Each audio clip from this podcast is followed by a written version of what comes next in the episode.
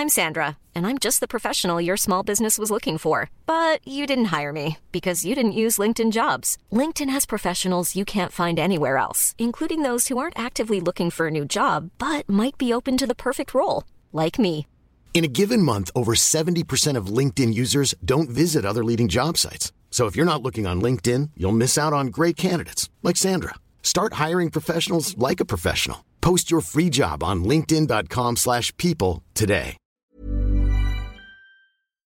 Heraldo Radio.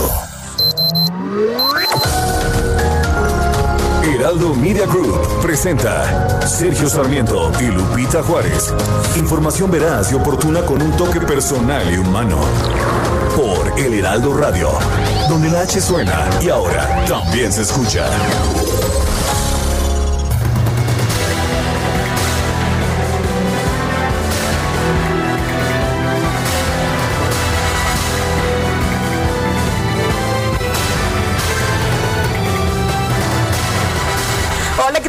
Saludarlos. Muy buenos días. Ya es viernes. Sí, efectivamente llegamos al viernes. Hoy es 14 de agosto del 2020 y como siempre todo el equipo listo para llevarles la información, lo que es importante. Y estamos cerrando esta mañana con muchísimas noticias, pero algunas de ellas muy buenas. Fíjese usted que después de casi dos meses y medio de búsqueda, la Fiscalía General de Chiapas localizó sano y salvo a Dylan, este pequeño desaparecido desde el 30 de junio en el mercado de San Cristóbal de las Casas, el Merposur. Se prevé que en las próximas horas haya una conferencia de prensa. Ya hemos estado buscando a Juanita, la mamá de Dylan. Y bueno, lo que hemos podido leer hasta este momento en un WhatsApp es que ya está con su niño. A través de las redes sociales se dio a conocer el caso de Dylan Esaú Gómez Pérez, desaparecido en este mercado de San Cristóbal de las Casas en Chiapas. Y Juanita, Juanita Pérez, eh, pues eh, imploraba, ¿se acordaban ustedes de que pues lo único que quería es que le dieran a su niño? Aquí platicamos con ella precisamente hace unas semanas. Ella imploraba que le ayudaran a recuperarlo. Una niña podría habérselo llevado. Se acordarán todos ustedes que hubo algunos videos de una niña sacando a Dylan y después una mujer que no ha sido localizada rastreando a este niño. eh, encontraron, se acordarán también, se los dimos a conocer aquí en este espacio Sergio y Lupita, pues una red, una red de pues mujeres que explotaban a menores. Estas mujeres fueron detenidas y los niños liberados. Se activó una alerta Amber con identificación de reporte de la des- desaparición de este de este niño visto por última vez en el municipio Chiapaneco y como un dato adicional se agregó la fotografía de una niña de esta niña sospechosa de pues haberse llevado del mercado a Dylan, la madre de Dylan, eh, pues eh, hoy a través de Twitter ha estado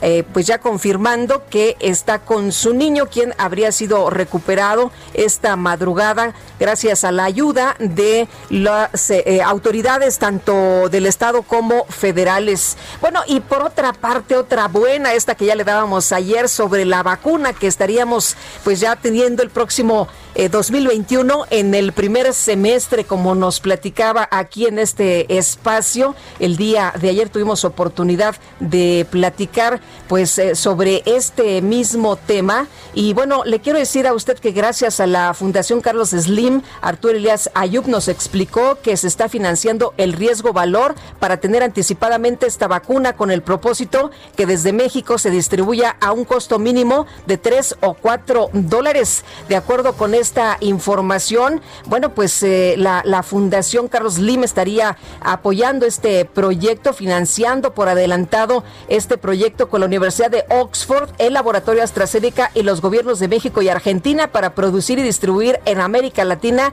esta vacuna contra el COVID en el primer semestre del 2021. Muy importante esta extraordinaria noticia que todavía pues tenemos que hacerle mucho eco y estaremos muy atentos, ¿no? Porque estamos ahí al pendiente de la fase 3 de toda la información que se pueda derivar Pero bueno, en medio de estas buenas también hay otras. México rebasó el medio millón de casos confirmados de COVID-19 y con ello es el séptimo país en el mundo con mayor cantidad de casos acumulados. Así que esta, esta noticia pues nos viene muy bien sobre la vacuna, la vacuna para los mexicanos. Y por otra parte, el titular de la Fiscalía General de la República, Alejandro Gertz Manero, propuso una reforma al Código Penal Federal. Escuche usted también, esto es muy relevante, para obligar a los agentes del Ministerio Público a constatar en todos los casos de asesinato con violencia de mujeres si existe alguna de las razones de género que configuran el feminicidio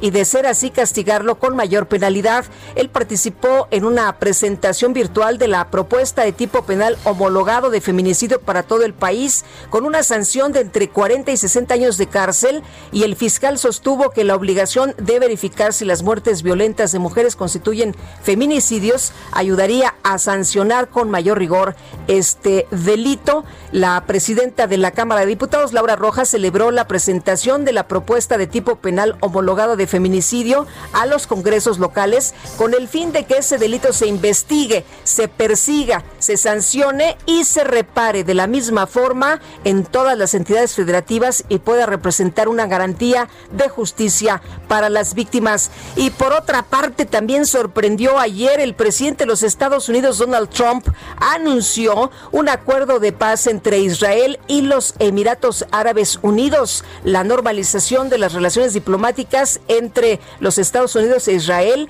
es un enorme avance, así lo tuiteó el presidente Trump, algo que calificó de acuerdo de paz histórico entre nuestros dos grandes amigos. Luego ya en declaraciones a los eh, periodistas, el mandatario dio entender que se esperaban otros avances diplomáticos entre Israel y sus vecinos árabes y dijo, están pasando cosas de las que no puedo hablar. Y ya son en este momento las 7 de la mañana, 7 con 6 minutos. Las destacadas del Heraldo de México. Y ya está con nosotros aquí en la cabina, lista para la información, Itzel González. Itzel, ¿cómo te va? Qué gusto saludarte en este que ya es viernes, ¿verdad? Lupita, amigos, muy buenos días. Confirmo, excelente viernes. Ah. Viernes 14 de agosto. Lupita, hoy pagan. para, que los, que no tienen suerte pagan hasta mañana, pero ya llegamos a la no, quincena, por fin.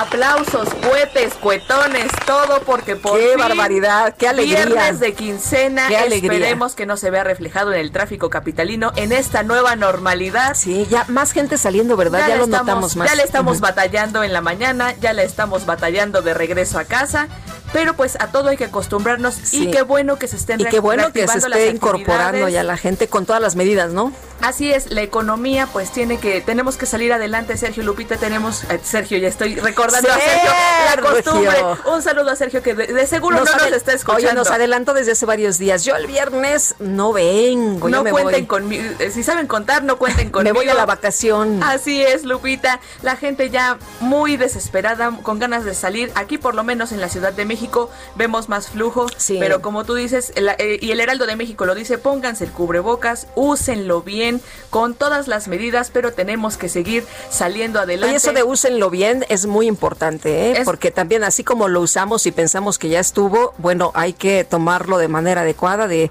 pues eh, donde ya sabes estos elásticos que tienen y no tomarlo de frente, ¿no? Porque pues de nada serviría si nos tomamos, si nos tocamos la, la cara o los ojos pues con todo y cubrebocas, todas las medidas, no, cubriendo, tendría mucho cubriendo bien la nariz, cubriendo bien la boca, desinfectándonos, eh, por lo menos cada dos horas recomiendan el lavado de manos, el gel antibacterial, las toallitas. Aquí nuestros compañeros, amigos de limpieza, nos tienen muy desinfectada la cabina, eso sí, con mucha seguridad, nos cambian el protector del, del micrófono cada vez que entra y sale alguien. Entonces, la verdad es que aquí en el Heraldo de No aflojar el paso, no, no descuidarnos, ¿no? Así es. Y Lupita, amigos, tenemos muchísima información que también se publica el día de hoy en el Heraldo de México tenemos que trabajar, así que ¿qué les parece si comenzamos con las destacadas del Heraldo?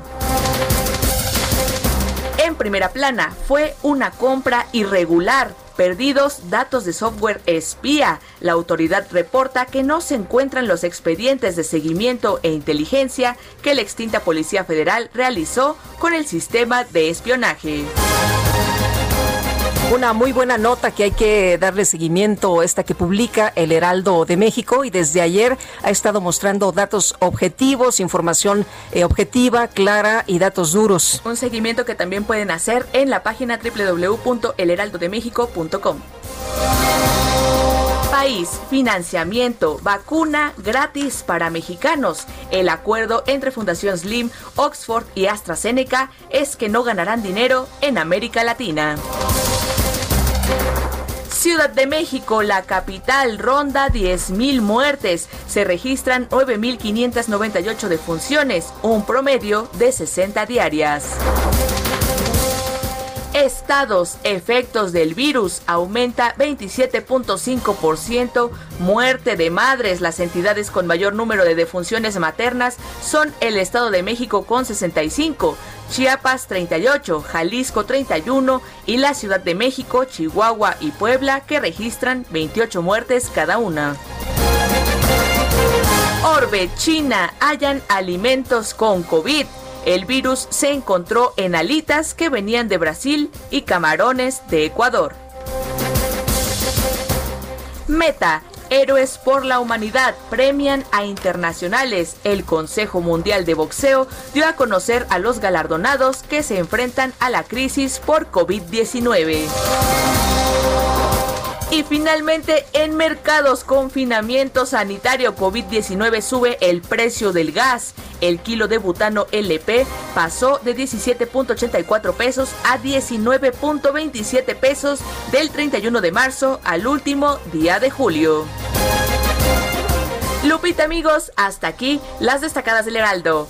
Feliz viernes. Muchas gracias, Itzel. Muy buenos días. Feliz viernes también eh, para ti. Y vamos a tenerle la información de lo que hoy ha sido la buena de este viernes, ¿no? La recuperación de Dylan. Ya la señora Juanita, mamá de Dylan, nos ha confirmado que se encuentra con él. En estos momentos va a una reunión con el gobernador de Chiapas, Rutilio Escandón, y con el fiscal general del estado. Le tendremos todos los detalles en unas, eh, pues en un eh, par de minutos estaremos conversando con ella aquí en este espacio de Sergio y Lupita. Y oiga, la mañanera de hoy desde no Palacio Nacional, desde Guerrero, allá en Acapulco, está el presidente de la República, Andrés Manuel López eh, Obrador. Y bueno, hoy sí en esta conferencia sí usó cubrebocas el presidente, ¿verdad? Eh, lo vimos en el avión, unas fotografías que se han publicado, de hecho, la de 8 de, del Heraldo en la primera plana. Bueno, ya le decía Itzel, el eh, presidente AMLO en Guerrero encabeza reunión de seguridad, pero al eh, subirse al avión sí utilizó su cubrebocas y bueno, pues ha utilizado este cubrebocas en esta mañanera. El presidente, pues también invitado al gobernador, al gobernador Héctor Astudillo, quien está pues ahí presente esta mañana. Y vámonos a este resumen de lo más importante. Y después de más de dos meses de búsqueda, la Fiscalía General de Chiapas localizó al niño Dylan, quien fue robado por una mujer y una menor el pasado 30 de junio en el mercado Merposur de San Cristóbal de las Casas. Este niño ya se encuentra con su madre y en el transcurso del día las autoridades darán más información sobre el caso. En su reporte diario sobre el coronavirus, la Secretaría de Salud informó que México ya superó la cifra de medio millón de contagios de COVID-19 con un total de 505.751 casos confirmados y 55.293 decesos. El director general de epidemiología, José Luis Salomía, reportó que en México hay una reducción del 14% en el registro de casos estimados de coronavirus, 4% más pacientes recuperados y 42% menos muertes. Eh, estábamos viendo ya que esta eh, curva, después de tener prácticamente dos semanas completas de una meseta o una estabilidad arriba en el pico, presenta ya dos semanas continuas de descenso. La primera un descenso inicial o leve, la segunda ya un descenso más pronunciado, que al día de hoy, para el comparativo de la semana 30 a la 31, es de un menos 14% en la cantidad de estos casos estimados. Rocío la secretaria de Energía, informó que dio positivo la prueba de coronavirus, por lo que se encuentra en aislamiento. Explicó que está asintomática. El embajador de México en Honduras, David Jiménez González, fue trasladado desde Tegucigalpa a la Ciudad de México en una ambulancia aérea para que reciba atención médica por problemas de salud derivado del COVID-19. Olga Sánchez Cordero, la secretaria de Gobernación, sostuvo una reunión virtual con gobernadores del país para discutir la aplicación del semáforo de riesgo epidemiológico nacional. La funcionaria anunció que el Gabinete Legal y Ampliado Federal va a participar en la próxima reunión entre el presidente López Obrador y la CONAGO. La jefa de gobierno de la Ciudad de México, Claudia Sheinbaum, anunció que la próxima semana el semáforo epidemiológico de la capital va a permanecer en color naranja. La doctora Sheinbaum, por cierto, también anunció que este viernes se va a realizar una prueba de COVID-19 debido a que tuvo contacto con el secretario de gobierno, eh, José Alfonso Suárez, quien eh, fue diagnosticado, como usted sabe, con COVID. El gobernador de Nuevo León, Jaime Rodríguez, anunció que el regreso a clases en la entidad no va a ser presencial como se había anunciado, ya que se va a adoptar el modelo de clases virtuales. Y el canciller Marcelo Ebrard consideró que las restricciones de viajes no esenciales a través de la frontera con Estados Unidos por la pandemia de coronavirus se va a prolongar por un mes más. El laboratorio mexicano Liomont anunció que será el encargado de realizar la producción final de la vacuna contra el COVID-19 de la farmacéutica AstraZeneca como parte del proyecto que encabeza la Fundación Carlos Lim. el director general de la Organización Mundial de la Salud, Tedros Adhanom Ghebreyesus, alertó sobre el surgimiento de un nacionalismo de vacunas en esta carrera por encontrar una inmunización contra el coronavirus, lo que podría generar que suban los precios de las dosis. Bueno, el conteo de la Universidad Johns Hopkins de los Estados Unidos reporta que en todo el mundo ya hay 20 millones 945 mil casos de coronavirus y más de 760 mil muertos. Al cumplir un año en prisión preventiva por el caso de la estafa maestra, Rosario Robles, exsecretaria de Desarrollo Social, difundió una carta en la que denuncia que está recluida por una procuración de justicia selectiva, ya que a quienes se les acusa de delitos más graves sí se les respetan sus derechos. En un video dirigido al presidente López Obrador, el doctor Gerardo Vicente Grajales Yuca, procesado por presunto abuso de autoridad, aseguró que es acusado y difamado por tratar de salvar vidas en un momento crítico para México y para el mundo.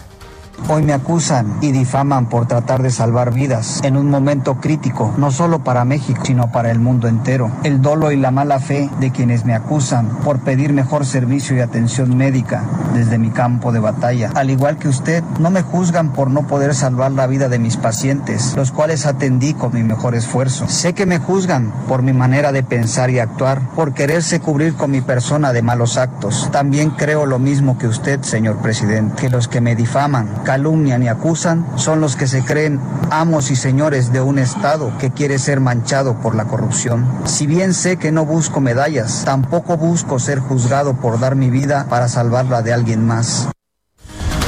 Bueno, y a menos de 24 horas de haber sido detenido por presunto peculado, el extesorero del gobierno de Quintana Roo, José Alejandro Marrufo, obtuvo su libertad debido a que contaba con un amparo vigente para evitar su aprehensión. El primer tribunal colegiado en materia administrativa en Nuevo León propuso a la Suprema Corte de Justicia destituir a todo el Congreso del Estado por desacatar hasta ocho veces la ratificación del magistrado del Tribunal Superior de Justicia, Ángel Mario García. Y la Secretaría de la Función Pública informó que el subdirector de calidad para el deporte de la CONADE, Israel Francisco Benítez, fue destituido por hacer uso indebido de los recursos que estaban a su cargo.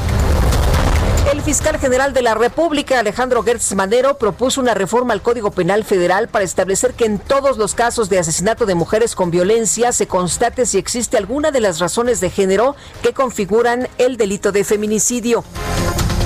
Y el titular de la Unidad de Inteligencia Financiera, Santiago Nieto, alertó que existe un grupo de extorsionadores que se hacen pasar por funcionarios de la dependencia para pedir dinero a las personas y empresas sujetas a investigación. Así que aguas.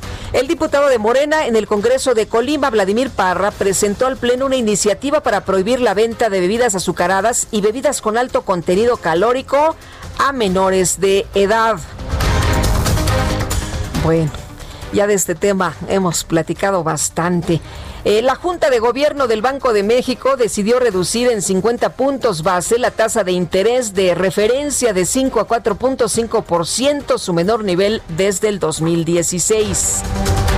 Y Aeroméxico solicitó a la Corte de los Estados Unidos para el Distrito Sur de Nueva York que le apruebe un préstamo. Es un préstamo preferencial por mil millones de dólares en el marco de su proceso de reestructura financiera.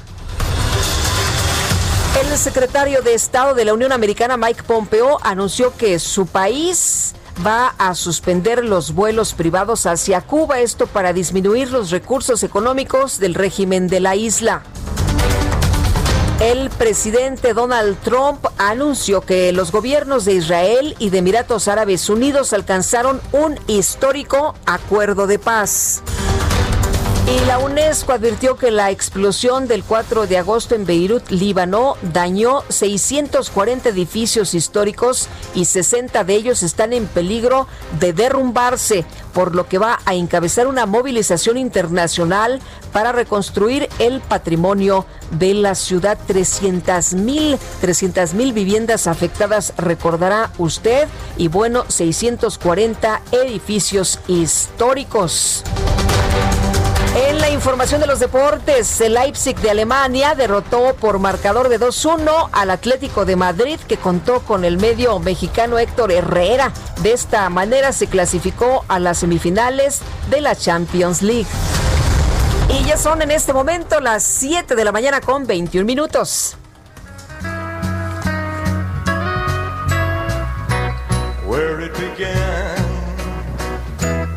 I can't begin to it, but then I know it's growing strong. Oh, wasn't the spring, and spring became the summer. Who'd have believed you'd come along? Hands touching hands,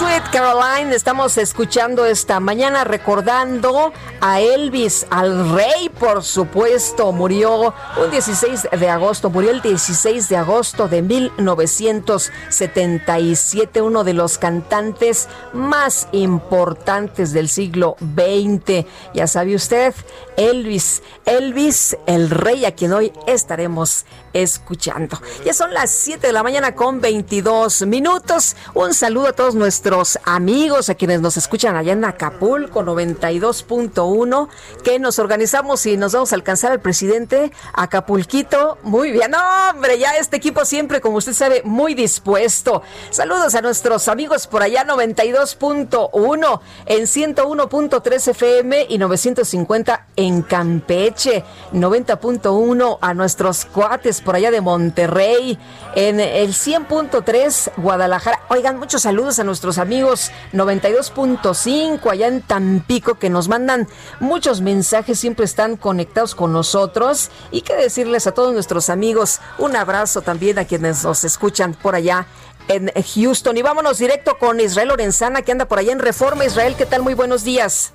Lupita, muchísimas gracias, muy buenos días, es un gusto saludarte esta mañana. Efectivamente tenemos información para nuestros amigos que se desplazan a través del paseo de la reforma. Lo hemos recorrido desde la zona del G2 Norte, al cruce con Bucareli, la avenida Morelos y prácticamente hasta la zona del Auditorio Nacional. En términos generales, la circulación aceptable, hay asentamientos, por supuesto, en los cruces marcados con semáforo, pero nada para abandonar esta importante arteria si su destino es periférico o más allá, la zona de constituyentes. El sentido opuesto, la circulación también fluye. Aquí tenemos alternativas para nuestros amigos. Les recomendamos utilizar Presidente Mazarik, esto con dirección hacia la zona de Mariano Escobedo. Lupita, la información que te tengo. Gracias, Israel. Muy buenos días. Hasta luego. Hasta luego. Y le quiero recordar que puede comunicarse con nosotros, escribirnos a través de WhatsApp o, ¿por qué no?, echarnos un mensajito, écheme un WhatsApp esta mañana a través del 5520 1096 47. Estamos en Sergio y Lupita, tenemos que hacer una pausa, pero regresamos rapidito.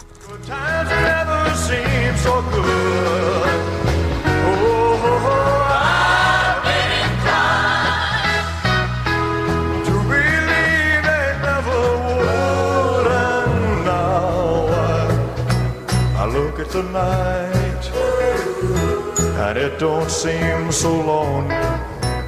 We fill it up with only two.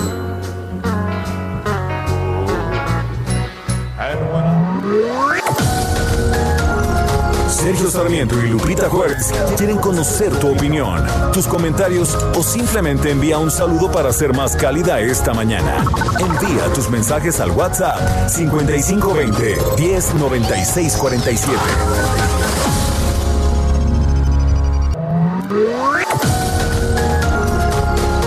Continuamos con Sergio Sarmiento y Lupita Juárez por El Heraldo Radio.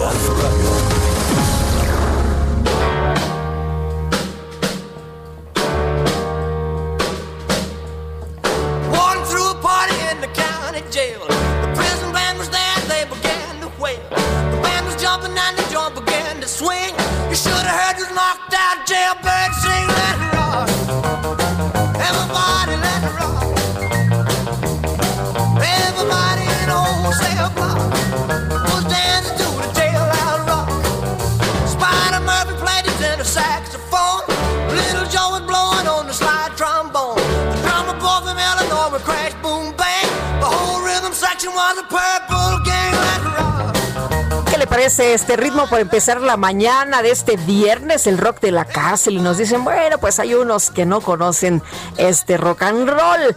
Eh, nos eh, dice Catalina Torres, Sergio Lupita, muy buenos días, excelente fin de semana, Dios les bendiga. Y nos eh, dicen qué buena música. Bueno, pues estamos escuchando ni más ni menos que a Elvis, al rey, que como ustedes saben, pues fue una de las grandes figuras, ha sido prácticamente una de las grandes figuras del mundo de la música durante muchas generaciones. Él eh, murió el 16 de agosto de 1977 y hoy lo estamos recordando, por supuesto.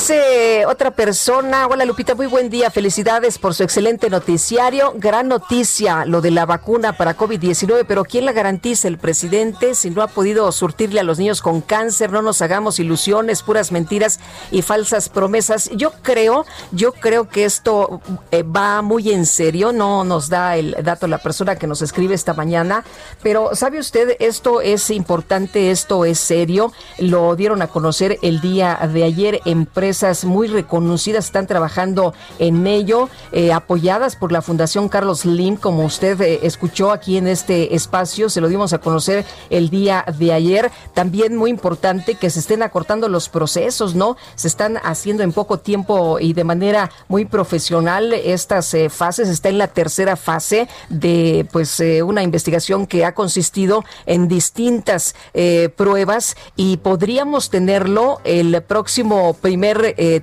eh, semestre del 2021. Así que la verdad de las cosas es una extraordinaria noticia para todos. Eh, nos dice también Amy Shehoa, no es maravillosa la impudicia de López, que primero crucifica a los neoliberales y luego lo celebra que Slim y AstraZeneca estén trabajando en la vacuna. Saludos cariñosos ahí las opiniones de nuestros amigos esta mañana. Y el secretario de Educación Pública, Esteban Moctezuma, invitó a las escuelas particulares pues a conciliar el precio de las colegiaturas las inscripciones, las reinscripciones con los padres de familia. ¿Cuál es la posición de la Federación de Instituciones Mexicanas Particulares de Educación Superior?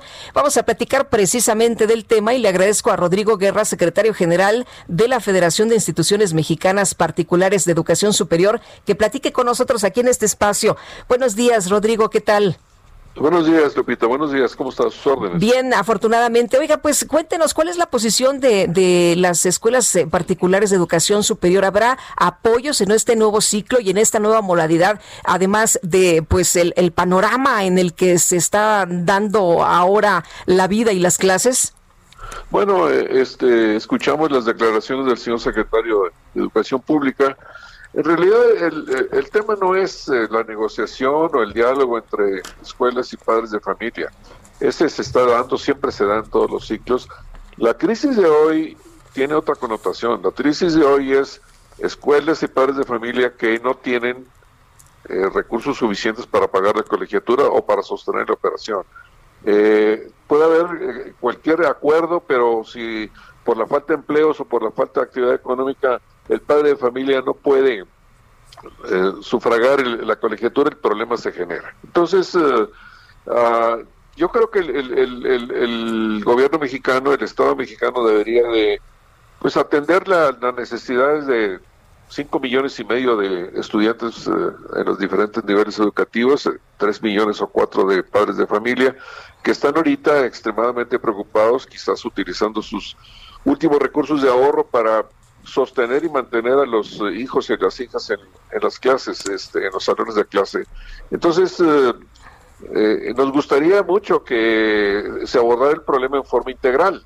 Yo creo que hay una crisis de momento, hay una crisis en este instante, como muchas otras crisis que hemos pasado anteriormente, pero lo que se requiere ahorita es una, una vista de fondo. Hay que solucionar el problema en corto plazo y hay que ver la estructura de pagos y de impuestos que tiene la educación privada en México. Así que eh, yo creo que hay caminos para, para explorar. Los padres de familia están haciendo grandes esfuerzos, las escuelas y las universidades privadas también lo están haciendo, pero tenemos que ver un poquito más para adelante y aprovechando que pues, en el mes de septiembre se presenta el paquete financiero del año 2021 en el Congreso, sería la oportunidad de estudiar estos, eh, estos temas eh, y quizás pensar en algunos ajustes de la ley del IVA la ley de impuesto sobre la renta. O sea, lo que han estado pidiendo, de hecho, algunas de las empresas es que les ayuden precisamente eh, lo que han dicho los empresarios, no queremos que nos den nada, no estamos pidiendo dinero, sino que nos ayuden con estos temas del IVA, ¿es lo que ustedes también estarían pidiendo? Pues sí, mire, Lupita, este, las universidades y las escuelas privadas pagan más o menos como el 6% de sus ingresos netos en IVA, siendo que la, actividad eh, educativa está categorizada como exenta, no podemos recuperarlo, se vuelve un costo operativo. Si lo moviéramos a la, a la categoría de, de, cero, cero IVA, podríamos recuperarlo del, del, del gobierno mexicano, del SAT, y utilizar ese dinero para pues para dar becas a los, papás mientras pasa la crisis económica, este, quizás por uno o dos años, este, y ese es, ese sería uno de los planteamientos. Ah, pero en general es, es, es, increíble que el sistema educativo mexicano privado pague más impuestos algunas veces que las empresas. Eh, en ningún país se ve semejante cosa, y siendo pues la base del desarrollo social y económico de un de una nación su sistema educativo. Yo creo que no deberíamos las escuelas y las universidades ser tratadas como empresas. Ahora, yo, yo, yo estoy de acuerdo en que quien haga y tenga accidentes financieros pague sobre impuestos sobre la renta, pero además pagamos el impuesto sobre nómina, el impuesto predial, nos obligan a dar cinco, a veces en otros estados más de, de 5% de las becas, este, el IVA que le mencioné. Cuando usted suma todos los pagos que tenemos que hacer a la Secretaría de Educación Pública en los estados y en la federal, las universidades y las escuelas pagan, si son donatarias o asociaciones civiles, pagan 35% de sus ingresos netos en impuestos antes de costos y gastos. Y si, y si no son donatarias, pagan impuestos sobre la renta de al, orden de 40-42% de sus, de sus ingresos netos antes de costos y gastos. Total, eh, es, es, un contrasentido, porque en todos los programas de, desarrollo que tenemos, los planes nacionales y todo, se pues se expresa con mucha claridad y mucha mucha firmeza que la educación es la base del progreso de este de este país. Pero cuando uno va al, marco fiscal y de, y de gastos y costos que tenemos que dar pues este las cosas son muy diferentes. Dicho sea de paso pues eh, la actividad educativa de, de los particulares le ahorra el gobierno pues del orden de 200 mil millones de pesos al año que tendría que sufragar si las escuelas y las universidades privadas no existiesen. Eh, ¿Podrán soportar las escuelas precisamente esta situación de la caída de la matrícula? ¿Cómo ven ustedes el panorama? Pues mire, este, a nivel de las universidades estamos apenas recibiendo, las, las universidades empezaron el lunes, el lunes pasado, el lunes 10, eh, y van a seguir el resto del mes de agosto. Eh, las inscripciones tienen diferentes eh, inicios de, ciclo. Ah, y, y, una cosa está pasando en particular, eh, un número importante de jóvenes que entran de nuevo ingreso a las universidades privadas provienen de jóvenes chicos que hicieron exámenes de admisión en las universidades públicas y por razones de capacidad no encontraron lugar y van a dar a las, a las universidades particulares y pagan su colegiatura. Este año, este ciclo, las universidades públicas eh, están realizando sus exámenes tardíamente, casi a finales del mes de agosto, lo cual ha, hecho que los inicios de, las universidades privadas, unos se retrasen y otros inicien sin la matrícula de estos jóvenes que vienen de las universidades públicas que no fueron aceptados por razones de capacidad. Así que todavía los números son muy, muy, muy básicos, pero sí anticipamos una caída, no sé, Lupita, quizás del 15 o 20%, sobre todo en el nuevo ingreso. Y pues yo creo que hay que hacer cosas eh, eh, por el lado del Estado mexicano, la Secretaría de Educación Pública la Secretaría de Hacienda, por supuesto, y luego los padres y las escuelas y las universidades para que los jóvenes estén y entren en las universidades. Un joven que esté fuera de las clases a esa edad es un problema social y a la larga es un problema social y económico para el país. Así que estamos haciendo grandes esfuerzos, posiblemente pudiéramos eh, aguantar con muchos sacrificios y reducciones de costos por aquí y por allá este semestre o este ciclo, pero repito, yo creo que la clave está en buscar una solución a este problema para los siguientes años, quizás en las discusiones del paquete económico del año 2021 con, el, con la Secretaría de Hacienda, la SEP y el Congreso de la Unión. Muy bien, pues Rodrigo, muchas gracias por platicar con nosotros esta mañana. Muy buenos días. Buenos días, Lupita, para servirles. Hasta luego. Rodrigo Guerra, secretario general de la Federación de Instituciones Mexicanas Particulares de Educación Superior. Y en otros temas también importantes, México rebasó el medio millón de casos confirmados de COVID-19 y Gerardo Suárez, que ha estado dando seguimiento muy puntual, le tiene a usted esta información. Gerardo, ¿qué tal? Muy buenos días.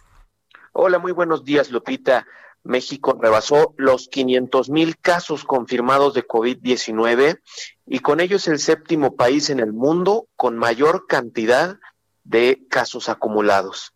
Anoche se eh, llegó a la cifra de 505 mil 751 casos positivos y más de 55 mil defunciones confirmadas a causa del nuevo coronavirus, informó el director general de epidemiología, José Luis Alomía. En comparación con el día anterior, anoche se notificaron 627 muertes y más de 7.000 casos positivos en las últimas 24 horas. En el panorama internacional, Estados Unidos encabeza la lista con más de 5.2 millones de casos confirmados.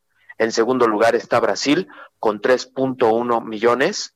Le sigue India con 2.3 millones de casos y Rusia con 905 mil. En el quinto sitio de más casos por COVID-19 está Sudáfrica con 572 mil, Perú en América con 507 mil y luego está México con los 505 mil ya mencionados. Por debajo de nuestro país están Colombia, Chile, España, entre las 10 naciones con más diagnósticos acumulados.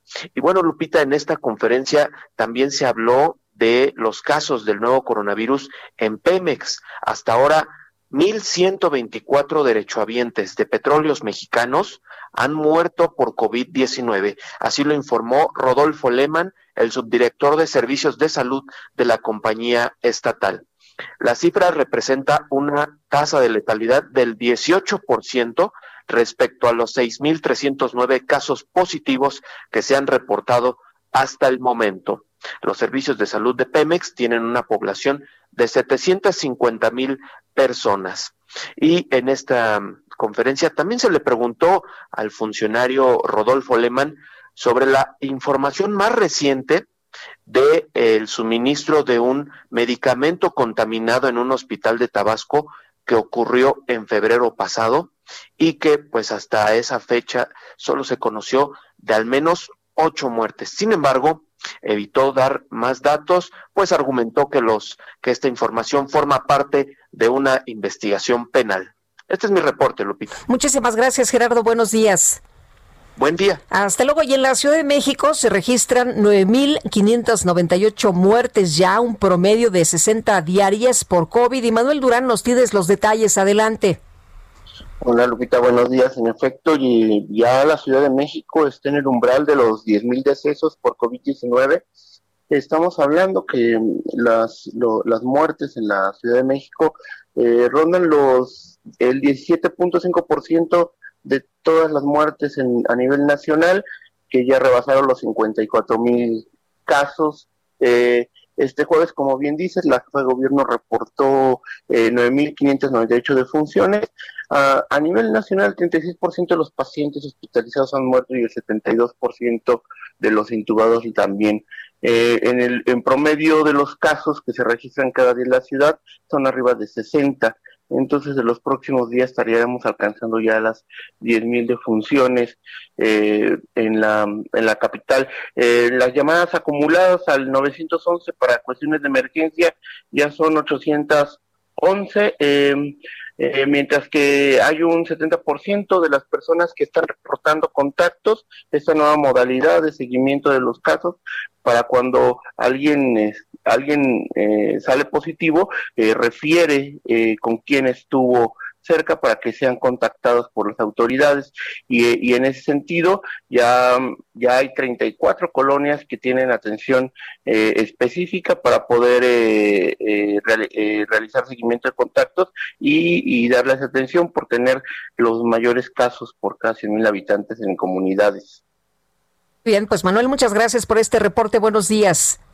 Hasta luego. Hasta luego, un promedio de 60 muertes diarias, pues Híjole, difícil, difícil de, de, entender todo por este COVID y bueno, de ahí la urgencia, ¿no? De implementar estas medidas, de instrumentar las medidas, pues que nos han dicho las eh, autoridades especializadas en materia de salud, el uso del cubrebocas, eh, ha insistido la Organización Mundial de la Salud en este tema, eh, la pues distancia, lavado de manos, en fin, todo, todo lo que podamos hacer y esto pues es esperando que efectivamente la vacuna que se ha anunciado eh, se nos eh, dé ya que, pase la tercera fase. Esperemos todos estamos eh, pues confiando, ¿no? En que pase la tercera fase y que efectivamente en el primer semestre de este 2021 todos tengamos la vacuna. Mientras tanto, pues no nos queda de otra. Si no queremos formar parte de estas cifras de muertos por COVID, tenemos que pues meter el acelerador y no descuidar las medidas que debemos llevar a cabo. Y bueno, por esta emergencia sanitaria por COVID-19, los residuos peligrosos biológicos infecciosos se duplicaron en la capital. Carlos Navarro, por cierto, cómo se manejan estos residuos y danos la información sobre, pues esto que todos eh, estamos eh, apenas entendiendo, ¿no? El eh, COVID ha sido una sorpresa para todos los países del mundo y me parece que poco a poco hemos estado entendiendo cómo es que tenemos que comportarnos, cómo es tenemos que ir manejando prácticamente pues todo lo que hacíamos antes. ¿Cómo estás? Buenos días. Buenos días, Lupita. Te saludo con gusto a ti y al auditorio. Y bien, los residuos peligrosos biológicos infecciosos se duplicaron en la Ciudad de México a causa de la emergencia sanitaria por COVID-19. De acuerdo con la Secretaría de Obras y Servicios, en junio se tuvo registro de 28 toneladas, mientras que en el mes de 2019 fueron 13 toneladas, o sea, un aumento del 115%. Y nos preguntaríamos qué son estos residuos biológicos eh, infecciosos. Bueno, estos son eh, desechables contaminados con residuos como gasas, guantes, cubrebocas, hisopos, tubos de muestras sanguíneas y batas. En eso se, se incluye completamente los cubrebocas que se ha venido aumentando el uso de los cubrebocas, obviamente por esta emergencia sanitaria, que bueno que, que se ha aumentado el, el uso para proteger a las personas. Y me, como me preguntabas de qué manera se, se maneja, bueno, hay una regla, eh, más bien un manual que impuso la, la Semarnat con la Secretaría de Salud y esto es, por ejemplo, el primer paso para poder eh, desechar este tipo de materiales y evitar alguna infección en su manejo es la clasificación correcta utilizando el equipo de protección adecuado. Cuando se trata de cubrebocas, hisopos y batas, se empacan en bolsas rojas y amarillas para el caso de residuos patológicos. Las bolsas y recipientes utilizados deberán de cumplir con las disposiciones mínimas de color, tipo de material, resistencia a la tensión, al rasgado, a la penetración y marcado. Deberán estar marcados con el símbolo universal de riesgo biológico y la leyenda, esto es muy claro, residuos peligrosos biológicos infecciosos, porque las personas que les dan el tratamiento, pues obviamente tienen que, que saber que son de ese tipo para que les den un manejo especial y estos estarán, estos que se generan principalmente en hospitales y clínicas de salud, estarán ubicados solamente en un, en un cierto punto y no se pueden mezclar con los demás residuos que se generan para que estos tengan su manejo adecuado. Para, para que tengan ese manejo, la Semarnat avala a empresas y son alrededor de no más de 100 empresas a nivel nacional que tienen la certificación para que se puedan estar manejando. Además, también te comento que el tipo de tratamiento para los residuos biológicos con, esas características eh, deben de someterse a un proceso químico o físico dependiendo de este caso. La, la, última fase del manejo de estos es la disposición final que también los mismos rellenos sanitarios deben de estar certificados porque estos pueden causar daños al medio ambiente. Entonces es un tema un poco complejo y como bien comentabas Lupita, esto de la emergencia sanitaria, la pandemia en, eh, en el mundo, pues nos ha mostrado cosas que realmente no sabíamos y es como esto, el manejo que es un tanto complejo y que debe de tener sus ciertas características que la misma Semarnat tiene que avalar y comentar también que a nivel nacional eh, los residuos generados por el uso de insumos de protección contra la COVID-19 como guantes, cubrebocas, algodón y caretas suman hasta 2.2 kilogramos por cada mexicano. Y si recordamos que somos 130 millones de mexicanos, pues ahí tenemos la muestra. Tan solo en los primeros 100 días de la pandemia en el país se generan cerca de 347 toneladas de residuos, así es que bueno, el, la emergencia sanitaria ha provocado un aumento en este tipo de residuos y la Semarnat es la que tiene que estar pendiente del tipo de manejos porque si hemos visto que en algunos algunos eh, inmediaciones de los hospitales pues vemos cubrebocas tirados y ahí, ahí como lo, lo, han dicho las autoridades, esos pueden ser un foco de contagio porque el virus puede permanecer cierto tiempo en ellos. Lupita, la información que te tengo. Gracias, Carlos. Hasta luego. Hasta luego, muy buenos días. Y por otra parte, después de la escasez, la venta de cubrebocas ya es muy común en la Ciudad de México. Jorge Almaquio, ¿te acuerdas que andábamos pues prácticamente todos los ciudadanos de este país desesperados porque pues no había cubrebocas? Se escaseó mucho precisamente pues este eh, por la emergencia, este aditamento que ahora ya es muy común, hasta diseño traen los cubrebocas. ¿Cómo estás? Muy buenos días. Hola, ¿qué tal Lupita? ¿Cómo te va? Buenos días a los amigos del auditorio. Efectivamente, Lupita, y bueno, no solamente eh, no los encontrábamos, y cuando los encontrábamos estaban carísimos los cubrebocas aquí en la capital eh, del país, en donde ya, ya hay lugares en donde en cada esquina pues se pueden encontrar este insumo que pues se ha convertido en uno de los eh, de primera necesidad. Se pueden hallar los más sencillos hasta los KN95, la venta se extiende a colonias populares y hasta las zonas de oficinas y corporativos. Este insumo ahora se puede localizar en puestos de dulces, de periódicos, de artículos para caballero e incluso en la sex shop. Aunque al principio de la pandemia de SARS-CoV-2 este producto pues hacía falta, bueno, ahora ahora se puede encontrar en cualquier establecimiento mercantil y a precios accesibles. Javier Rojas de la tienda 2359 que se encuentra en la glorieta de insurgentes señaló que cuentan con tapabocas de vinil metálicos de varios colores y hasta de lentejuela lupita, lentejuela reversible que pueden utilizarse para encuentros especiales.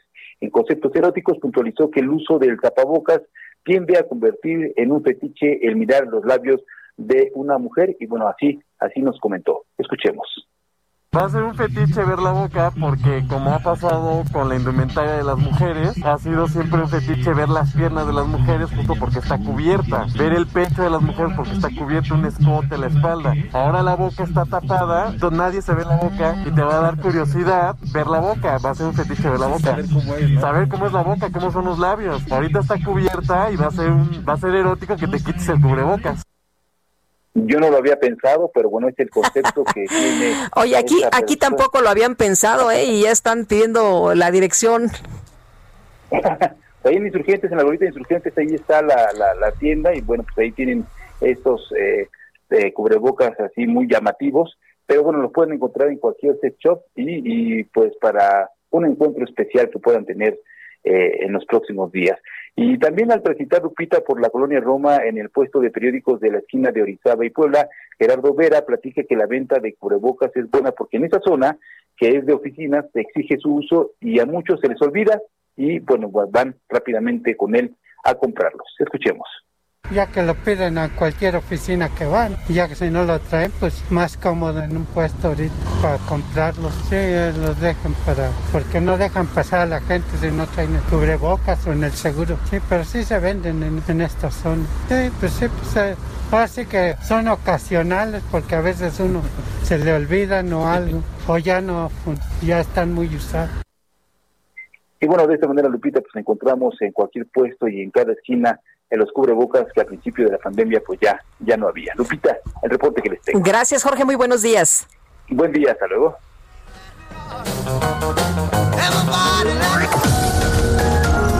Sergio Sarmiento y Lupita Juárez quieren conocer tu opinión, tus comentarios o simplemente envía un saludo para ser más cálida esta mañana. Envía tus mensajes al WhatsApp 5520 109647.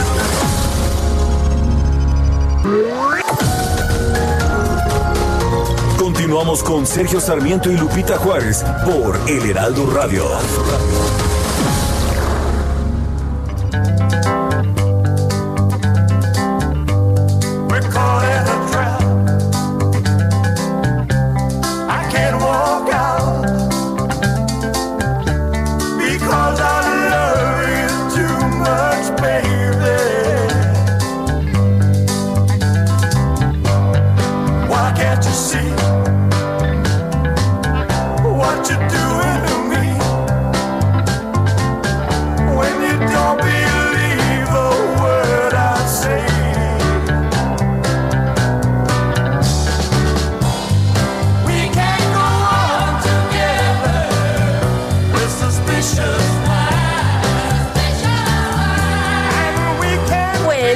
Seguimos escuchando al rey esta mañana, dice Gibran eh, Granado, Suspicious Minds. Saludos y buen día. Pues ahí está, ahí está DJ Kike, siempre listo para, ya sabe usted, la hora de las complacencias.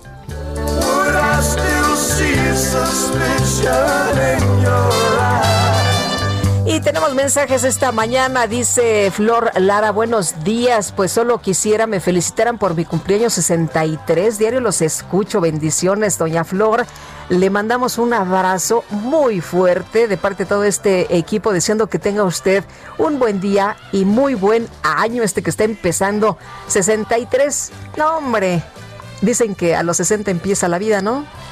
Bueno, y Javier Toriz dice, creo que la vacuna es tan importante como los medicamentos de los niños con cáncer. Totalmente de acuerdo, don Javier. Todas las vidas valen lo mismo aquí. El populismo y demagogia del presidente, bueno, dice del presidente, es claro y con fines electorales.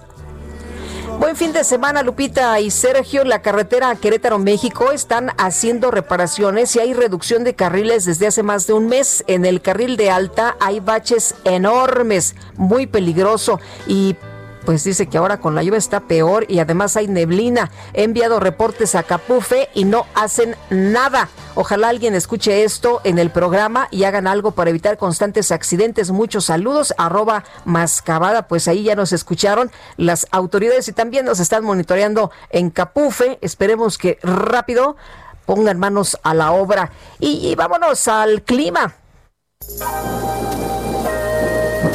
El pronóstico del tiempo. Sergio Sarmiento y Lupita Juárez. Jesús Carachure, ¿qué tal? Buen viernes, buenos días. Hola Lupita, ¿qué tal? Buenos días. Eh, pues mira, hoy viernes y durante el fin de semana eh, continuarán las precipitaciones en gran parte del territorio nacional. Eh, tenemos, eh, igual que ayer, diferentes eh, sistemas meteorológicos que estarán afectando principalmente el occidente de la República Mexicana, que es donde esperamos las lluvias más importantes para este día.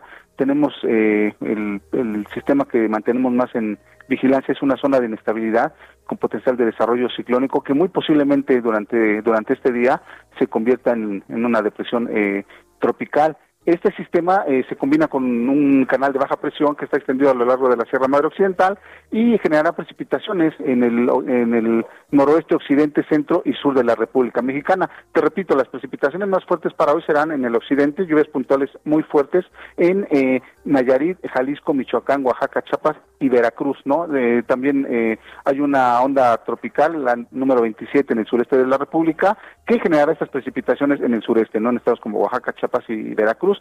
Aquí en la Ciudad de México esperamos lluvias puntuales fuertes este día de hoy, precisamente por la, por la combinación de la de esta zona de inestabilidad que te comento y el canal de baja presión en el occidente de la República. Eh, lluvias en gran parte de la República Mexicana, aunque no serán todavía muy fuertes, eh, o bueno, muy importantes como días pasados. Sí esperamos precipitaciones en gran parte de México, con excepción de lo que es el noreste de la República. Todo el resto del territorio nacional estará afectado tanto por la onda eh, tropical número 27, esta zona de inestabilidad con potencial ciclónico y el otro eh, canal de baja presión a lo largo de la Sierra Madre Occidental. También se mantendrán temperaturas eh, muy eh, calurosas en algunos estados de la República, como Baja California, Sonora, Chihuahua, Baja California Sur, eh, Coahuila, Nuevo León, Tamaulipas, Campeche y Yucatán. Eh, son los estados que tendrán temperaturas más elevadas con registros por arriba de 40, de 40 grados centígrados. Eh, es la, la situación que se presentará y bueno, las lluvias esperamos que se incrementen un poco más hacia el fin de semana y se mantendrán lluvias puntuales fuertes aquí en la Ciudad de México y habrá algunos estados de la República, sobre todo del sur y sureste del territorio nacional, donde podría haber lluvias intensas durante el fin de semana. Muy bien, tomamos nota. Jesús, muchas gracias. Que disfrutes tu fin de semana. Igualmente un saludo a todos que tengan buen. Buenos días, Jesús Carachure, meteorólogo del Servicio Meteorológico Nacional de Conagua. Heraldo publica esta mañana que pues eh, están perdidos los datos de software espía. Las autoridades reportan que no se encuentran los expedientes de seguimiento e inteligencia que la extinta Policía Federal realizó con el sistema de espionaje. Y Luis Fernando García, director general de la Red en Defensa de los Derechos Digitales, te saludo con mucho gusto esta mañana para hablar precisamente de este tema. ¿Cómo estás? Muy buenos días, un gusto estar contigo y con tu auditorio. Eh, Luis Fernando, ¿cómo ves esta situación? Eh, ¿Qué tanto debemos estar preocupados por esto que a mí me parece, la verdad, pues eh, muy grave? Pues sin duda tenemos que estar preocupados, aunque no sea algo, digamos, poco común. No, no es la primera vez que conocemos de la adquisición irregular de un sistema de espionaje a sobreprecios con adjudicación directa, es decir, sin licitación, eh, con, con que digamos el proceso de adquisición es en sí mismo preocupante por la potencial corrupción que puede existir, pero además eh, eh, respecto de el uso que se le haya dado a, a ese tipo de sistemas. No es la primera vez, sin embargo, o sí, sí también no es la primera vez que, que no sabemos que digamos en qué consistió la operación de ese sistema eh, quién, eh, cómo fue usado, contra quiénes fue usado, y son cosas que una investigación seria eh, tendría que determinar, no solamente centrarse en, digamos, en, el tema de corrupción o financiero, que sin duda también es muy preocupante, pero también, pues, ya, ya reconociendo que es un patrón, la adquisición de este tipo de sistemas por cifras millonarias injustificadas y que hay una absoluta opacidad respecto de eh, la operación de los mismos, que haya ah, pues eh, cambios eh, tanto en la legislación como investigaciones serias que eviten que haya impunidad de, estos, de estas situaciones, porque si no van a seguir sucediendo. Ahora, eh, están siendo investigados exfuncionarios como Jesús Horta y Frida Martínez por este saqueo de 3 mil millones de pesos de la Policía Federal. Em, tú dices que no nada más se tiene que revisar esto, se tiene que revisar prácticamente todo. ¿Cómo ves las investigaciones que se están haciendo hasta este momento?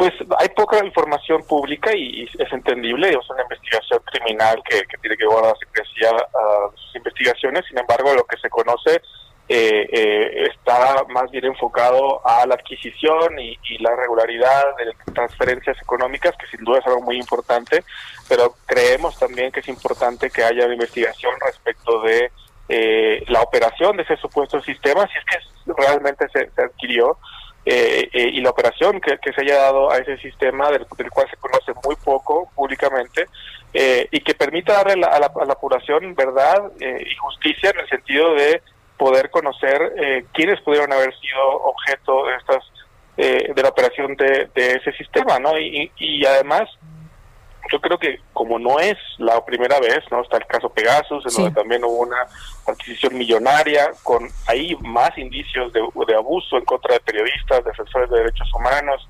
etcétera.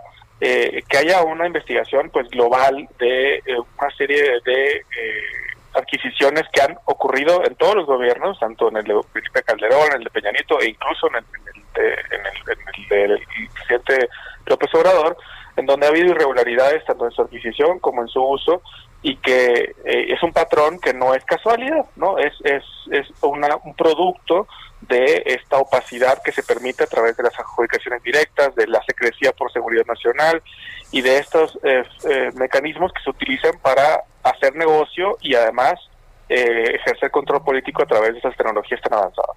Ahora, en este gobierno se ha dicho que no se espía. Em, no deberíamos estar, pues, atentos con estos temas precisamente de el pues eh, espionaje, para qué sí se debe utilizar y para qué no, sí se deben implementar en los gobiernos este tipo de pues acciones, Luis Fernando. Sí, sin duda creo que es muy importante, hay un compromiso de este gobierno público de eh, no espiar, primero, y segundo, de eh, investigar y ofrecer verdad y justicia respecto de la utilización de los sistemas de inteligencia en gobiernos pasados. Eh, algo que creo que están haciendo y que es positivo, pero que creo que van, va a ser necesario ampliar es eh, eh, pues analizar e investigar funcionarios que fueron parte de esos procesos eh, y, abusos de sistemas de inteligencia en el pasado y que hoy desempeñan aún funciones en, el gobierno. Ahora, labores de inteligencia sí, pero espionaje no. Así es, eh, es importante, eh, el Estado en algunos, en algunas ocasiones tiene derecho y es una obligación inclusive de investigar y para ello utilizar las tecnologías es posible, sin embargo, el cómo es muy importante, cómo se adquieren esas tecnologías, qué tecnologías, no cualquier tecnología, no cualquier tipo de espionaje es legítimo en una democracia, y con qué controles, control judicial, con qué transparencia, eh, etcétera. Hay una serie de controles que, que hemos estado promoviendo por muchos años y que desgraciadamente aún no se concretan, es decir, las, las leyes que han, que han permitido este tipo de casos en el pasado siguen siendo las mismas y es necesario eh, hacer reformas profundas para evitar corrupción en la adquisición de los sistemas, pero también corrupción, abusos y violaciones a la ley en la operación de los mismos. Ahora, te preguntaba yo sobre esto que reporta la autoridad que no se encuentran los expedientes de seguimiento de inteligencia. Tú decías, bueno, pues a lo mejor pudo haberse ni siquiera comprado el equipo. Es posible, pero me, cuesta creerlo. ¿no? Es una respuesta común, por ejemplo, en el caso Pegasus, a pesar de que lo compraron y, y renovaron la adquisición dos veces, ¿no? y han al menos está acreditado que han gastado 40 millones de dólares en su adquisición, eh, la PGR antigua se atrevió a decirle en una investigación que jamás lo había usado, ¿no? Eh, eh, digamos, es inverosímil, honestamente, la, la ah, afirmación de que esos sistemas no hayan sido utilizados, pero en cualquier caso es muy preocupante, ¿no? O sea, si, si, si no se usó y se compró, pues es sumamente preocupante y si se está mintiendo y se está ocultando información sobre su uso, pues también es muy preocupante. Es decir, en ninguno de los escenarios deberíamos de estar tranquilos con esa respuesta. Muy bien, pues Luis Fernando, como siempre te aprecio mucho que puedas platicar con nosotros en este espacio. Muy buenos días. No, muy buenos días, un gusto, Lupita. Hasta luego, Luis Fernando García, director general de la Red en Defensa de los Derechos Digitales. Y vámonos ahora con Augusto Tempa, que tiene información de la conferencia de prensa que se lleva a cabo el día de hoy desde Acapulco, allá en Guerrero. ¿Cómo estás, Augusto? Buenos días.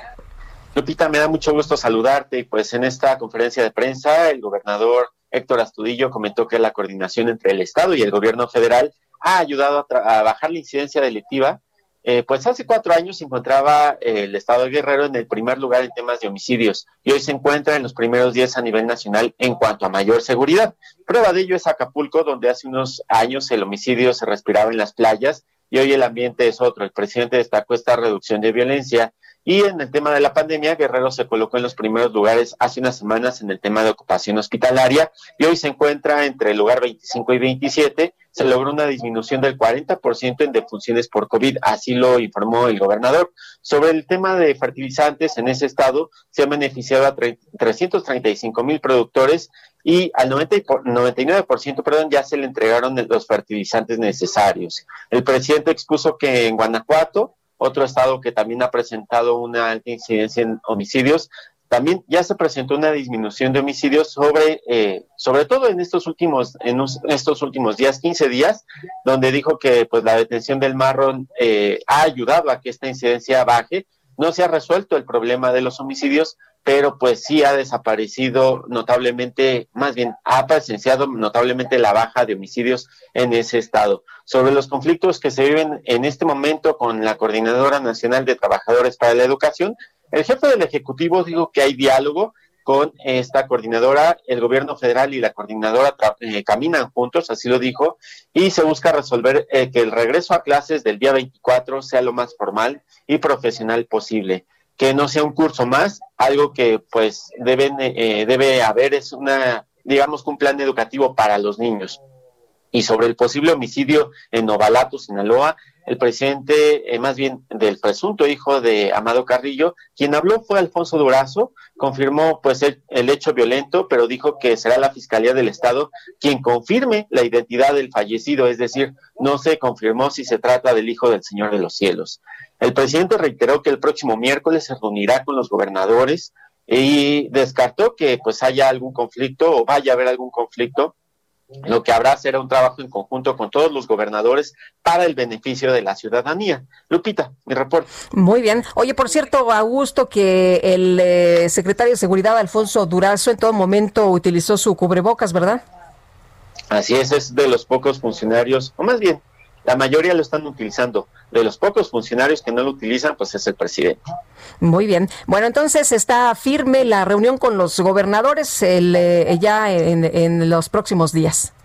Será el próximo miércoles en San Luis, donde acudirán eh, pues los 32 gobernadores. También estará el presidente en esa reunión. Bueno, dijo que no habrá conflictos y me imagino que se refiere a lo que han comentado los gobernadores, ¿no? Que solicitaron la renuncia de López Gatelli, que siguen firme en lo que ellos están pidiendo.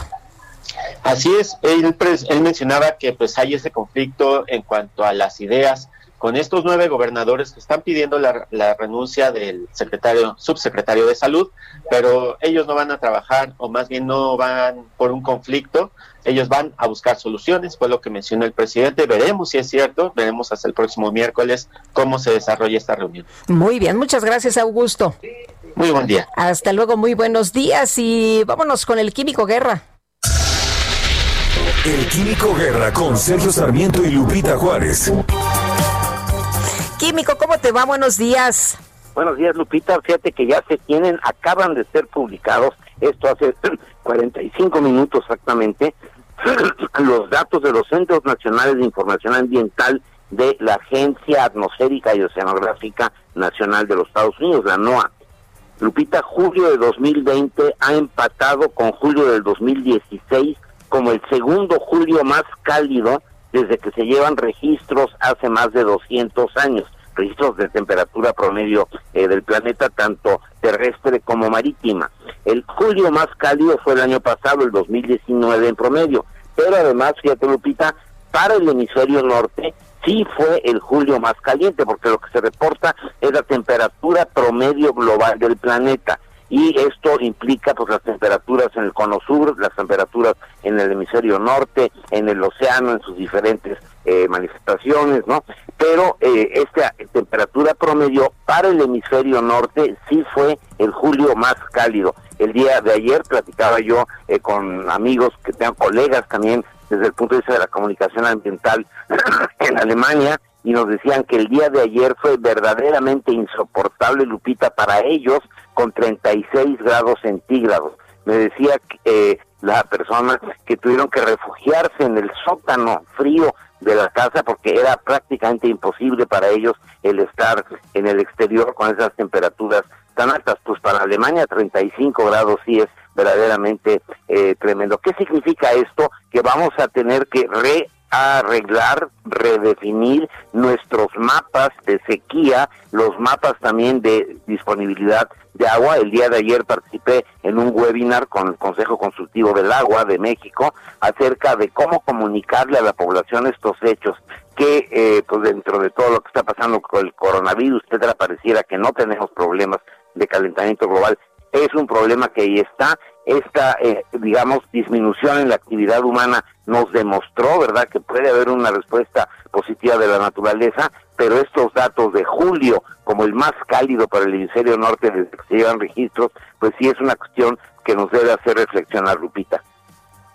Razón, Químico, muchas gracias y bueno, pues que tengas un excelente fin de semana. Yo también te lo deseo para ti, Lupita. Buenos días. Bueno, y el Consejo Ciudadano para la Seguridad y la Justicia de la Ciudad de México informó que ha recibido un aumento en las llamadas y atención psicológica en la madrugada. Eh, vamos a platicar con Salvador Guerrero Chiprés, presidente del Consejo Ciudadano para la Seguridad y Justicia de la Ciudad de México. Salvador, ¿cómo te va? Buenos días. Buenos días, Lupita, qué gusto saludarte. Estoy a tus órdenes, saludo a tu audiencia con igual gusto. Oye, pues ha sido una situación muy complicada para muchas personas, han sido meses eh, para muchos de angustia, de desesperación y en las madrugadas eh, veo incluso en algunas ocasiones que me he despertado también en la madrugada que hay gente tuiteando, hay gente que dice que pues está muy angustiada, pero ustedes han recibido un incremento en las llamadas y en la atención psicológica. Cuéntanos qué es lo que han visto. Pues sí, mira, fíjate que en el Consejo Ciudadano pues contamos con 102 psicólogas y psicólogos que se dividen en cuatro turnos.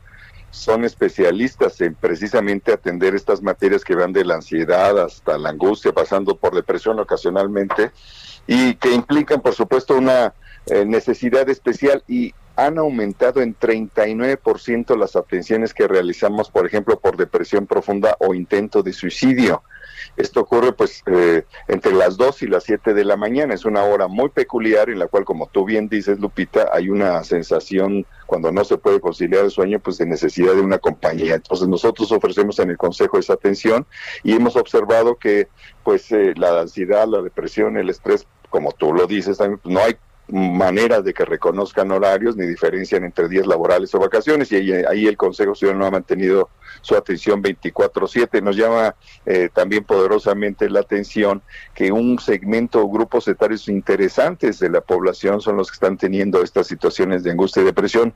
Por ejemplo, hay desde el grupo que va de los 21 a los 31 años, es, de ahí proviene el 15% de las llamadas, el grupo de los 31 a los 40 años el 19% y el de 41 a 50 años 16%. Estos tres grupos solitos reúnen más del 35% de las llamadas, cuyo aumento, te digo, se alcanza prácticamente el 40%. Eh, Salvador, ¿estamos viendo más eh, gente joven, más chavos o más adultos o más hombres o más mujeres o es eh, parejo? Más mujeres, 65%, personas más jóvenes, entendiendo por jóvenes menores de 30 años también, personas de todos los grupos etarios, de todos los segmentos sociales y el Consejo eh, Ciudadano, dado que su línea eh, tiene cierto posicionamiento nacional, pues nos han llamado de prácticamente todas las entidades. Así que sí es muy importante estar cerca, reconocer nuestras emociones, aceptar que tenemos que dialogar con ellas y si es posible acudir a una llamada nocturna con nosotros. La tenemos, también tenemos el chat de confianza que es eh, pues una forma de acudir al WhatsApp para crear cercanía y hemos descubierto también en estos tres meses que hay una mayor intimidad, ¿no? A veces chateando, eh, hablando por teléfono. Oye, eh, de acuerdo con el aumento de llamadas, ¿cuántas recibían antes y cuántas están recibiendo ahora? ¿Se ha disparado? Bueno, digamos que en el periodo pasado del año pasado, entre el mismo periodo de abril a junio, tendríamos, no sé, unas ponle mil llamadas y en esta ocasión tenemos unas eh, mil quinientas de este segmento de lo que estamos hablando, porque hay otras muchas llamadas, el Consejo recibe 23 mil llamadas al mes, pero cuando se trata de la atención psicológica nocturna, sí tenemos un aumento eh, de 39%. Oye, ¿tienes información sobre si las personas hablan una sola vez o, dan eh, pues seguimiento? Bueno, sí hay seguimiento, tenemos una conversación con algunas personas que se extiende hasta por 12 sesiones. Eh, les ofrecemos también la atención y la terapia eh, presencial. Tenemos dos lugares donde atendemos presencialmente a esas mismas personas que iniciaron el contacto por el teléfono, por el chat de confianza. Uno está en Amberes 54 y otro está en Luis Hidalgo Monroy, número 100, allá en Iztapalapa. Ahí tenemos atención eh, en, ambos, en ambos sitios que te mencioné. ¿Es entonces más por WhatsApp que por videoconferencia? Es correcto, estamos hablando del 90%. Muy bien. Oye, y para nuestros amigos es el mismo teléfono de siempre, ¿verdad? Así es, 55 55 33 55 33. No está mal necesitar la ayuda, hay que decirlo, hay que escucharnos, hay que dejar que las otras personas nos escuchen. Eh, por más difícil que nos parezca nuestra situación, cualquiera que sea el presunto o real origen, pues no está solo, no está sola, aquí está el Consejo Ciudadano, la ayuda está incluso pues a un mensajito de distancia, si a las 2 de la tarde o a la 1 de la mañana y estamos para servirles a todos ustedes. A mucha gente le da pena comunicarse y, pues eh, hablar de lo que está pasando, de lo que está atravesando Salvador. Pues eh, la pena hay que dejarle a un lado, nosotros no somos bots, así que tenemos la preparación, mis compañeras y compañeros, para atender de una manera empática. Sí creemos en esa noción básica de la relación que tenemos para desarrollarnos y creer en el otro que se fundamenta en la confianza de que respetamos el anonimato, por supuesto. Cuando hay una depresión relacionada con algún tipo de incidente material que pueda ser un, delito, por supuesto también tenemos la oportunidad de ofrecer la canalización jurídica presencial y, o la guía simplemente digital y telefónica. Así que estamos para servir todo el tiempo. Pues Salvador, como siempre, aprecio mucho que nos des este tipo de información tan valiosa. Que tengas muy buen día. Lupita, tus órdenes, buen día igual para ti. Hasta, luego. Salvador Guerrero Chipres, presidente del Consejo Ciudadano para la Seguridad. Tenemos que hacer una pausa y regresamos de inmediato.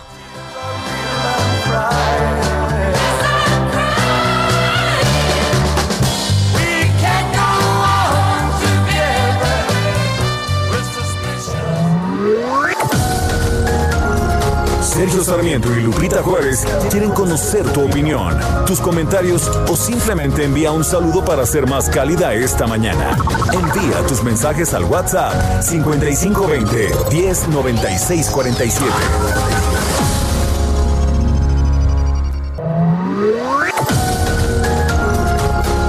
Continuamos con Sergio Sarmiento y Lupita Juárez por El Heraldo Radio.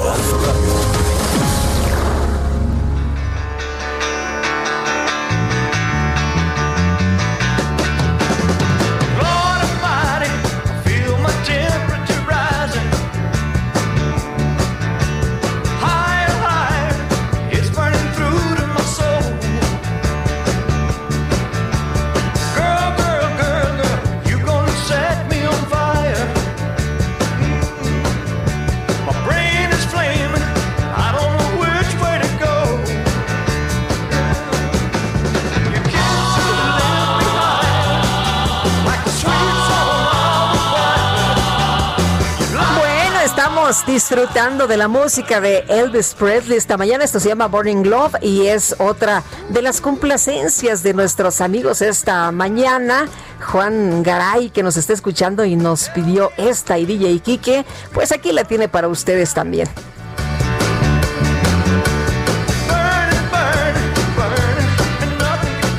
Mensajes. Rafa Balcázar dice: Saludos en este viernes de lectura. Ahora estoy leyendo nuevamente un clásico, Rebelión en la Granja. Saludos, Lupita Juárez. Pues sí, una de las mejores lecturas que podemos tener. Rebelión en la Granja. Y buen día. Quiero mandar un cordial saludo a la distancia, Sergio y Lupita. Excelente programa de parte de Ricardo Romano de la Agrícola Oriental. Muchos saludos a nuestros amigos allá en la Agrícola. Y don Guillermo Lugo es doctor y nos dice: Felicidades por tantos años de mantenernos muy bien informados. El gobierno y particularmente el presidente no son confiables, no han podido cumplir con las quimioterapias de los niños con cáncer, así como tampoco al al personal médico y paramédicos en el COVID-19. Sin embargo, el neoliberalismo será la garantía de nuestra esperanza.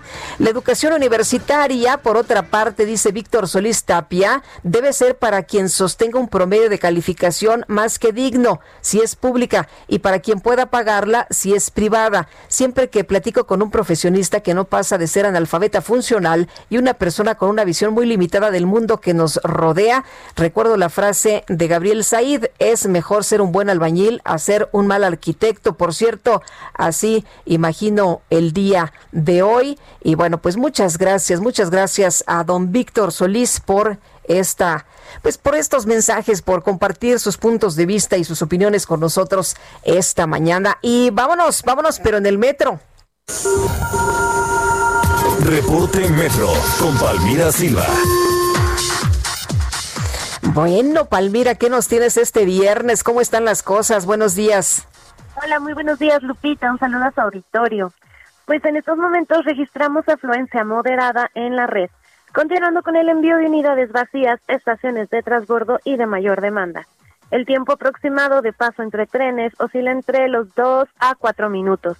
Les recordamos que por medidas de prevención, las estaciones Merced de línea 1 y Allende de línea 2 continúan cerradas hasta nuevo aviso. La estación Zócalo se encuentra ofreciendo servicio de manera normal.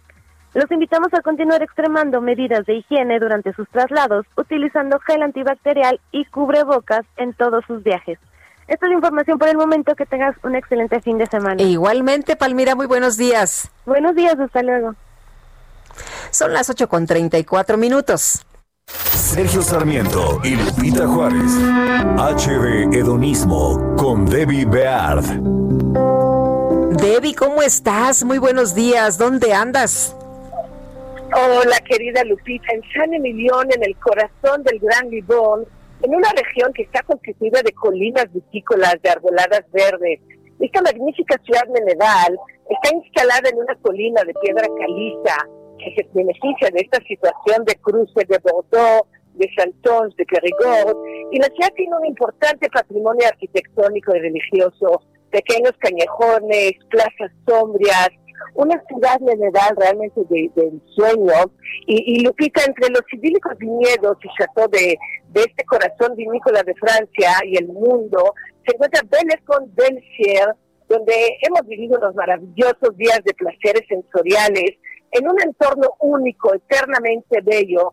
Eh, fue creada a finales del siglo XVIII y la finca Bellecon Belsier está maravillosamente situada en las laderas orientadas al sur de San Millón, cerca de Chateau Cadí, y el Chateau Belezón del Cielo perteneció originalmente a una familia de Bordeaux muy poderosa, y ahí fue cambiando de manos durante diferentes siglos, y, hasta que llegó, llegó Peter Cook, quien, este hombre tan visionario, adquirió la propiedad en 2017 y, y la hizo parte del grupo Vignoble K, esta empresa familiar que reagrupa siete propiedades vitivinícolas situadas en los mejores terrenos de cuatro prestigiosas denominaciones de Bordeaux.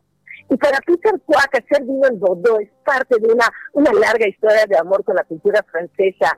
Sus padres lo criaron en Saigón, Vietnam, y ahí ya comenzó a admirar esta arquitectura francesa y todo lo que trae. Y adquirió Chateau Brisot en 1997 debido a esta pasión que tiene por Francia y que, que sus hijos vayan aprendiendo de esta bella cultura.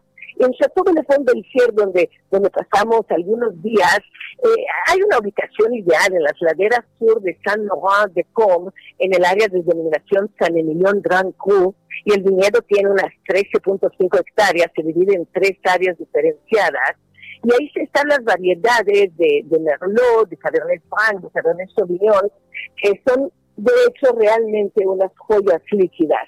Así que este destino tan fascinante, el Chateau de Ensueño, de Belsier, nos ha sumergido en unos mundos de verdadero hedonismo. Y todo eso gracias a, a Europe, que nos permite descubrir en Francia todos sus aspectos. Ahorita estamos subiendo al tren para irnos a Languedoc-Roussillon.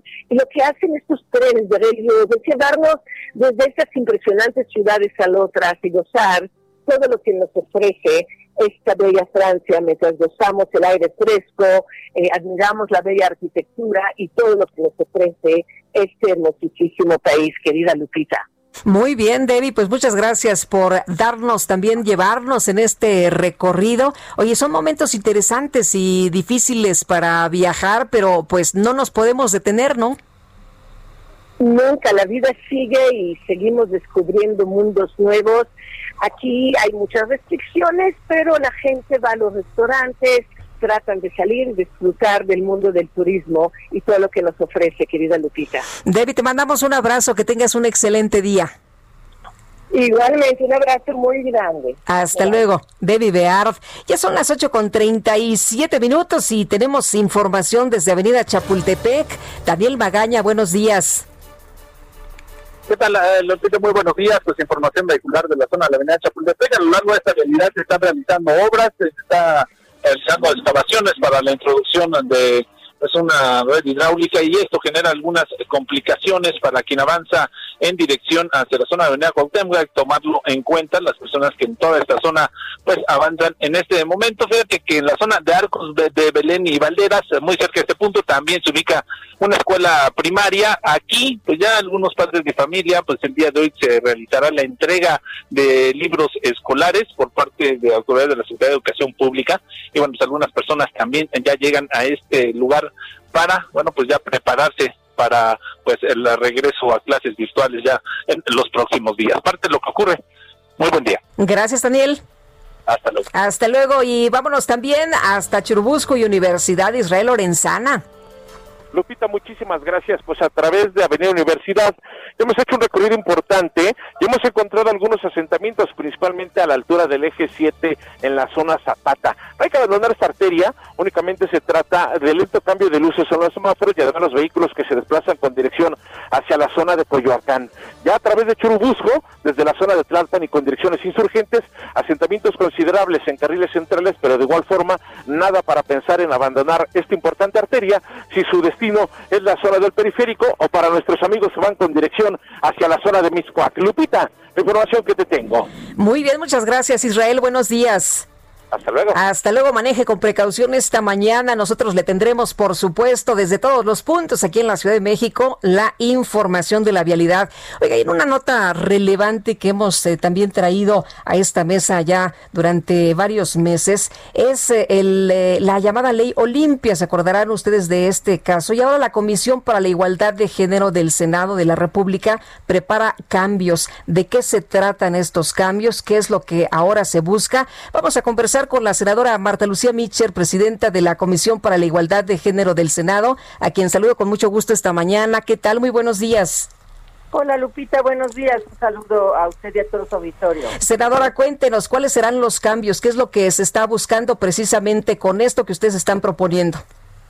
Bueno, eh, es una minuta que nos ha llegado de eh, la Cámara de Diputados que está reformando y ante la Ley General de Acceso de las Mujeres a una Vida Libre de Violencia y eh, creemos que es una importante minuta.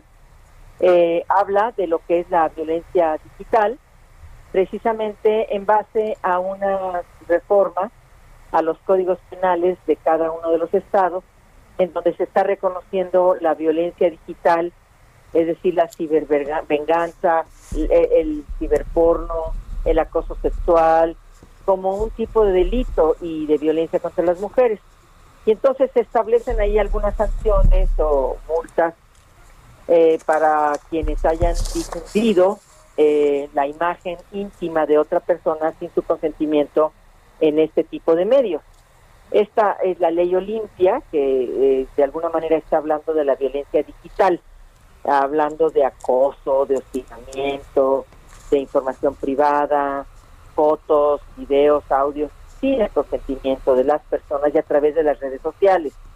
Esto evidentemente pues atenta contra la integridad, la vida, la libertad y muchas otras cuestiones relacionadas con las personas, en concreto contra las mujeres y las niñas. Y por ello estamos eh, revisando esta minuta porque hemos recibido muchas, muchas de nuestras eh, compañeras feministas, especialistas en las llamadas TIC y en todos estos temas, nos han pedido que ampliemos esta minuta que la enriquezcamos, lo cual me parece que es correcto, a que no solamente sea a través de los de las redes, sino que la ampliemos a los medios de comunicación, lo cual me parece que es correcto. Yo como eh, comisión dictaminadora tengo que tomar en cuenta la minuta que viene de la Cámara de Diputados y las iniciativas que se han presentado por parte de los eh, diversos senadores y senadoras. Y entonces, pues sí tenemos algunas iniciativas en el Senado que están precisamente hablando de la ampliación de la definición de la pues de lo que llamamos la violencia digital. En eso estamos y, y también hay iniciativas para reformar el Código Penal, eh, lo cual me parece que es muy bueno. La, la senadora Alejandra de, del Partido del Trabajo en Baja California pues ha sido eh, víctima de este tipo de situaciones muy muy penosas, yo también, y, y por ello creemos que vale la pena retomar estas iniciativas en el Senado, enriquecer la minuta que viene de la Cámara de Diputados y pronto tendremos seguramente un dictamen que modifique la Ley General de Acceso a una vida libre de violencia y también, por supuesto, el Código Penal Federal. Eh, senadora, eh, muchas mujeres han sido víctimas de diferentes violencias y qué bueno que se esté legislando sobre esto con base en la ley Olimpia. ¿Esto eh, va a ser enriquecer la ley Olimpia, lo que ya se tenía? Sí, le, le estamos enriqueciendo. Vamos a irnos más allá a los medios de comunicación. Eh, vamos a hablar de lo que se llama la violencia mediática, es una propuesta que estamos haciendo. Eh, es, eh, creo yo que es correcto que se hable de violencia mediática y también pues las modificaciones que vamos a hacer al Código Penal Federal, lo cual me parece que es muy bueno que así sea, porque estamos violando la intimidad sexual cuando se divulga, cuando se parte, cuando se distribuye, cuando se publican imágenes, videos eh, con contenido íntimo sexual de una persona eh, mayor de 18 años y de la niña no se diga también, ¿no? Pero cuando no hay el consentimiento, pues entonces estamos hablando de, de una serie de situaciones en el Código Penal, por ejemplo, pues que cuando se ha cometido por el cónyuge, por el novio, por la concubina o concubina, cuando se cometa contra una persona con discapacidad, cuando se obtenga un, dijéramos, un beneficio no lucrativo, o bien cuando se haga la publicación con fines lucrativos sin el de la víctima, pues estamos hablando de un delito, de un delito que atenta contra nuestra integridad sexual, contra nuestra intimidad y por supuesto pues hay que castigarlo. Entonces creo yo que estamos enriqueciendo la propuesta por parte de la comisión eh, allá de la de la Cámara de Diputados, estamos integrando las eh, las propuestas de reformas al Código Penal Federal y va a salir seguramente un, una minuta muy enriquecida y muy muy muy padre para las mujeres y niñas de país. Eh, ¿Cuáles serían las sanciones en, en, en esta nueva revisión? Bueno, hay, hay iniciativas, apenas estamos en, no, este es un borrador. Estamos hablando de, de diferentes eh, propuestas de sanciones, pues por lo pronto estamos hablando de que eh, pues sí son un, buen de años, lo que pasa es que no nos hemos puesto de acuerdo. Sí, sí deben ser seis o más años, ¿no? Sí, de tres a seis años por supuesto, y una, una multa de 500 a 1000 unidades de medida, ¿no? Más o menos. Sí. Y por supuesto, se, se, en caso de que la persona se encuentre en una situación que sea un funcionario público, bueno, pues por supuesto que se aumenta la pena, ¿no? Es evidente. Y hay pues, gente muy cercana, eh, tu padre, tu hermano, tu cónyuge, pues la pena es mucho más alta. Pero sí creemos que por lo menos aquí teníamos de estar hablando de este tipo de delito, es eh, una reforma al Código Penal Federal, el 259 ter y 259 cuater. En eso estamos Ahora, eh, es eh, importante cómo se ha dado precisamente pues atención, senadora, a este tema. antes era bien difícil, las personas que pues tenían o enfrentaban esta situación realmente estaban solas. Ahora la cuestión ha cambiado, se ha reforzado, se ha publicado la ley Olimpia, esta joven de 18 años que sufrió, ella misma nos contaba aquí con Sergio Lupita este infierno de que todos sus conocidos, vecinos, amigos, hasta familiares tuvieran un video de ella y de su novio. Y además los comentarios, eh, pues eran brutales, ¿no? Ella nos decía, bueno, hasta pensé llegar a suicidarme, hasta que mi mamá me dijo, bueno, eh, tienes que hacer otra cosa, tienes que hacer algo diferente. Y ella emprendió esta lucha y le dio la vuelta a este asunto, ¿no? Que no ha sido la única, ha sido vivido por muchas mujeres. No, sí, la verdad, este, no, no, no, no olvidemos, Lupita, que yo pasé por una cosa así. Sí.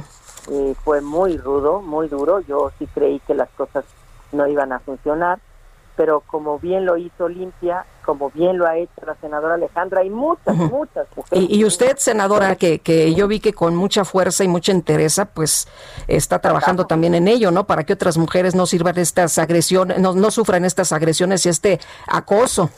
Sí, pues sobre todo porque al patriarcado y a la sociedad machista y misógina, le encanta señalar el cuerpo de las mujeres como algo negativo, como algo que debía de avergonzarnos. Y, entonces utilizan eh, esta, este medio para denigrarnos y lo logran. El problema es cómo se utiliza esa imagen, con qué objeto se utiliza esa imagen. ¿Sí me explico? Y entonces si es para denostar, para denigrar, para chantajear, como ha sucedido en el caso de muchas niñas, de muchas adolescentes, evidentemente eh, eh, para amenazar y todos estos datos que a través de textos, de fotografías, de videos, pues utilizan eh, estas técnicas de información y comunicación, pues para denigrar y para atentar, por supuesto, contra la libertad, contra la vida privada y se vulneran los derechos humanos de las mujeres. Entonces, por eso sí creo que es una gran eh, un gran avance, una gran iniciativa y bueno, pues ya estamos listas preparando el borrador de la el borrador de la de la del, dictamen y en este estos meses pues, prontito prontito ya seguramente lo modificaremos y si si lo dejamos igual eh, no regresaría a la Cámara de Diputados si lo enriquecemos y modificamos código penal ya la hicimos y creo yo que no va a haber ningún problema. Tenemos muy buena comunicación con la Comisión para la Igualdad allá en la Cámara de Diputados, así que todo va a ir muy bien. Muy bien, senadora, muchas gracias como siempre, muy buen día. Lupita, es un gusto volver a hablar con usted hace tiempo que no le escuchaba, Así es. me da mucho gusto. Bueno, sí le escucho, pero... no, no hablábamos, ¿verdad? Pero qué, qué gusto. ¿eh? Gracias. Igualmente, senadora. Muy buenos días, Marta Lucía Micher, presidenta de la Comisión para la Igualdad de Género del Senado. Y agresores de mujeres y deudores alimentarios, escuche usted, ¿eh? esto es muy importante, no podrán contender por cargos de elección popular en el Estado de México. José Ríos, cuéntanos. ¿Qué tal, Lupita? Buenos días. Saluda a ti al auditorio. Y bueno, sí, como bien comentas, el Congreso del Estado de México aprobó la tarde de ayer por unanimidad reformas en materia de violencia política contra mujeres y paridad de género, entre ellas las que restringirán a agresores o deudores alimentarios a no poder contender con cargos de elección popular. La reforma, surgida por iniciativa de las diputadas Karina Labastida y Mariana Uribe, también busca paridad de género en el Gabinete Ejecutivo del Estado de México y sus organismos auxiliares, así como la erradicación de la violencia política en razón de género. El dictamen establece que para ser candidato para un cargo de elección popular, los interesados no deben de estar condenados por sentencia por delito de violencia política contra las mujeres en razón de género. Tampoco deberá estar inscrito en el registro de deudores alimentarios morosos a nivel general, federal, ni condenado o condenada por delitos de violencia familiar, la libertad sexual o violencia de género. La diputada Lavacida Sotelo explicó que será la Fiscalía del Estado de México la instancia que expedirá la constancia a los candidatos de no estar involucrados en ninguno de estos delitos y el Instituto Electoral del EDOMEX, quien podrá solicitar la respectiva información de quienes estén inscritos en el padrón, por lo que, de aparecer en esta lista negra, no podrán ser candidatos. La reforma también prevé la paridad de género en el Gabinete Ejecutivo del Estado de México y sus organismos auxiliares con el fin de contribuir a la erradicación de la violencia política en razón de género, así como para buscar la gubernatura estatal con los mismos requisitos para ambos sexos, además de que en los nombramientos del titular de despacho se favorecerá el principio de igualdad y paridad de género. Ese es el reporte Lupita. Muchas gracias, José. Muy buenos días. Seguimos pendientes. Buenos días. Ahí está la información del Congreso local allá en el Estado de México que avaló estas reformas para garantizar la paridad de género, agresores sin candidaturas para el próximo año. Y el presidente Donald Trump hizo un anuncio que calificó como histórico un acuerdo de paz entre Israel y los Emiratos Árabes Unidos. Y Juan Guevara, nos tienes todos los detalles. ¿Qué tal? Buenos días. Mi queridísima Lupita, muy buenos días. Así es, fíjate que eh, Trump anunció ayer en la Casa Blanca que tuvo una llamada tripartita con eh, los Emiratos Árabes Unidos y obviamente Israel y anunciaron que eh, estos dos eh, países, estos dos conglomerados, pues inician una relación normal o inician el restauramiento de las relaciones normales entre esos países, que lo que incluye es que Israel se salga de lo que se llama el territorio del este, ¿no? que estaban tratando de ocuparlo y declarar esa soberanía de este territorio. Esto es muy importante, este acuerdo es muy importante porque desbloquea la región árabe con Israel y se espera que con este acuerdo, eh, pues todos los demás países eh, árabes se empiecen a alinear con Israel contra un enemigo que es muy importante en la región, que es Irán. Y como ustedes saben, bueno, pues el presidente Obama trató de hacer un acuerdo con Irán, llegó Trump, lo despedazó y bueno, empezaron los problemas en ese territorio. Entonces, bueno, ahorita lo que estamos viendo es que eh, este, este acuerdo tiene la intención de empezar a normalizar las relaciones y pone al, al primer ministro Netanyahu, que por cierto está envuelto en una serie de escándalos políticos, en quitar ese, es, esa invasión al West Bank, territorio, al territorio West Bank, para poder iniciar unas relaciones de paz con los Emiratos Árabes Unidos. Es mi reporte, mi queridísima Lupita, que además creo que estás sola el día de hoy. Eh, sí, fíjate que aquí andamos con todo el equipo, por supuesto. Sergio se tomó un larguísimo día de vacaciones, ya estará con nosotros el próximo lunes, pero ya sabes que pues estamos muy pendientes y bueno, pues este anuncio que no nada más se ha calificado como histórico por parte de Donald Trump, ¿no? Así es, la verdad es que es un anuncio histórico. Es uno de los aciertos de Donald Trump. El, hecho de promover la paz en, en, esa región es muy importante porque además, eh, una cosa importante muy rápido es que limita el riesgo tanto de Israel como de los Estados Unidos de ataques terroristas de circunstancias complicadas. Muy bien, Juan Guevara, como siempre, un abrazo, muy buenos días. Un abrazo, buenos días todos a México. Hasta luego. Nosotros tenemos que hacer una pausa y continuamos de inmediato.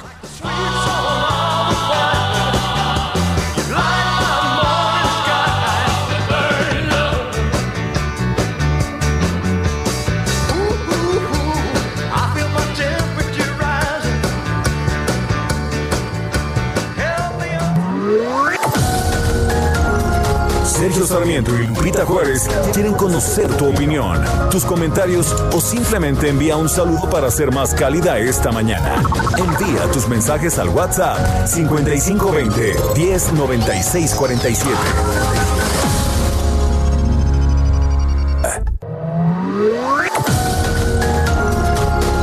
Continuamos con Sergio Sarmiento y Lupita Juárez por El Heraldo Radio.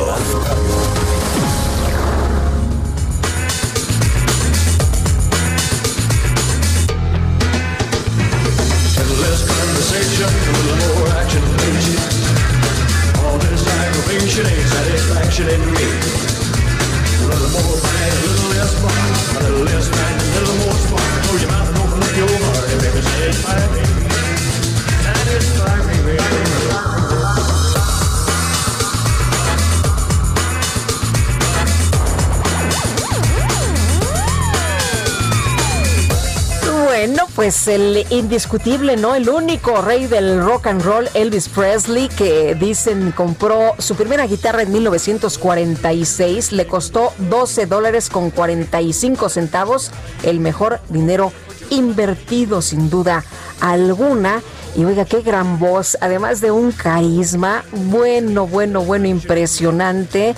Emocionaba hasta las lágrimas a quienes lo veían. Estuve viendo una presentación de él, no en, ningún, eh, eh, pues, eh, digamos, gran auditorio, sino en un centro nocturno Y qué impresión, qué impresión las eh, pues, eh, mujeres emocionadas, ¿no? Ahí eh, llorando, por supuesto, y este gran hombre, pues llenando el escenario.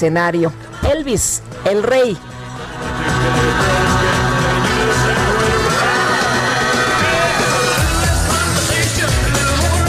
A little less conversation. Bueno, menos plática y más acción.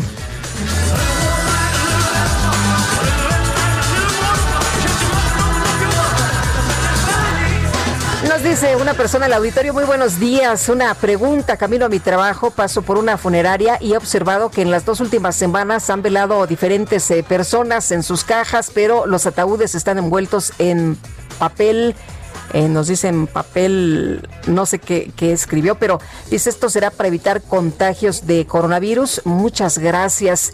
Pues eh, supongo que sí, eh, lo investigo de todas maneras. Tengo entendido que muchas personas las están incinerando y tal vez sea una medida de seguridad extra. Este papel que usted nos, nos dice lo vamos a investigar, por supuesto. Y dice una persona del auditorio Jesús Díaz, somos miles los que nos despertamos contigo, Lupita Juárez. Eh, ¿No te sientes sola? No, pues si estoy con todos ustedes y se despiertan conmigo todas las mañanas. Ay, ay, ay. Pues qué bueno, ¿eh? Qué bueno, qué buena costumbre. Escuchándote, dice, desde Acapú, desde Azcapo, soy Jesús Díaz y usen el cubrebocas, por supuesto. Estamos usando todos el cubrebocas y me parece a mí que esto se va a multiplicar sin duda ahora que tenemos conciencia de lo importante, ¿no? De lo que nos ha explicado la Organización Mundial de la Salud para evitar contagios, evitar contagiar y contagiarnos. Son las nueve de la mañana mañana con tres minutos. Nueve de la mañana con tres minutos. Su conferencia de prensa desde Acapulco, Guerrero, el presidente López Obrador señaló que el programa de entrega de fertilizante a los productores del Estado es un modelo a seguir que se va a ampliar al resto del país dar a conocer el programa que se aplica en Guerrero de entrega de fertilizante a los productores. Este es un programa que surgió hace muchos años y nosotros hicimos el compromiso de apoyar con este programa de para producir alimentos en Guerrero. Es eh, un modelo a seguir, se va a ir ampliando a todo el país, pero queremos que se conozca. Y por otro lado, el presidente aseguró que desde la captura de José Antonio Yepes Ortiz, alias El Marro, líder del cártel de Santa Rosa de Lima en el estado de Guanajuato, ha disminuido la incidencia de homicidios dolosos. En el caso de Guanajuato, a partir de la detención del el jefe del cartel de Santa Rosa de Lima, se ha observado una disminución de homicidios. No han desaparecido, pero sí, ya no está en primer lugar Guanajuato. En estos últimos 15 días no está apareciendo como era anteriormente en primer lugar. No quiere decir que se haya resuelto el problema, pero bueno, todos los días estamos midiendo sobre lo que está aconteciendo. En el diario oficial de la Federación se publicó un decreto que establece que a partir de la segunda quincena de febrero del 2021 el Poder Judicial Federal y las autoridades estatales deberán presentar una versión pública de todas las sentencias que emitan. Y el Ministerio de Sanidad de España anunció 11 medidas y tres recomendaciones ante el aumento de casos de coronavirus en ese país, las cuales incluyen el cierre de los centros nocturnos y la prohibición de fumar, si no se puede respetar la sana distancia. En el mar la vida es más sabrosa, en el mar te quiero mucho más, con el sol, la luna y las estrellas, en el mar Es verdad, en el mar todo es felicidad. El gobierno de la isla de Barbados, ubicada en el este caribeño, lanzó una iniciativa llamada 12 meses en Barbados, con la cual invita a todas las personas que tuvieron que adoptar el modelo de trabajo por Internet durante la pandemia de coronavirus a que cumplan con sus obligaciones desde alguna de sus playas. Para ello, ofrece una visa de trabajo de un año. ¿Qué tal, Quique? Por un costo de dos mil dólares no nada más Quique, bueno, ya se apuntó también Itzel, Fer, Adrián, todos. Bueno, están ofreciendo esta visa de trabajo de un año por un costo de dos mil dólares. Los únicos requisitos son ganar por lo menos 50 mil dólares al año y contar con un seguro de gastos de gastos médicos. Ay, bueno, pues algunos no cumplimos los requisitos. Este, que les vaya bien, muchachos, que les vaya muy bien. 9 de la mañana con 7 minutos.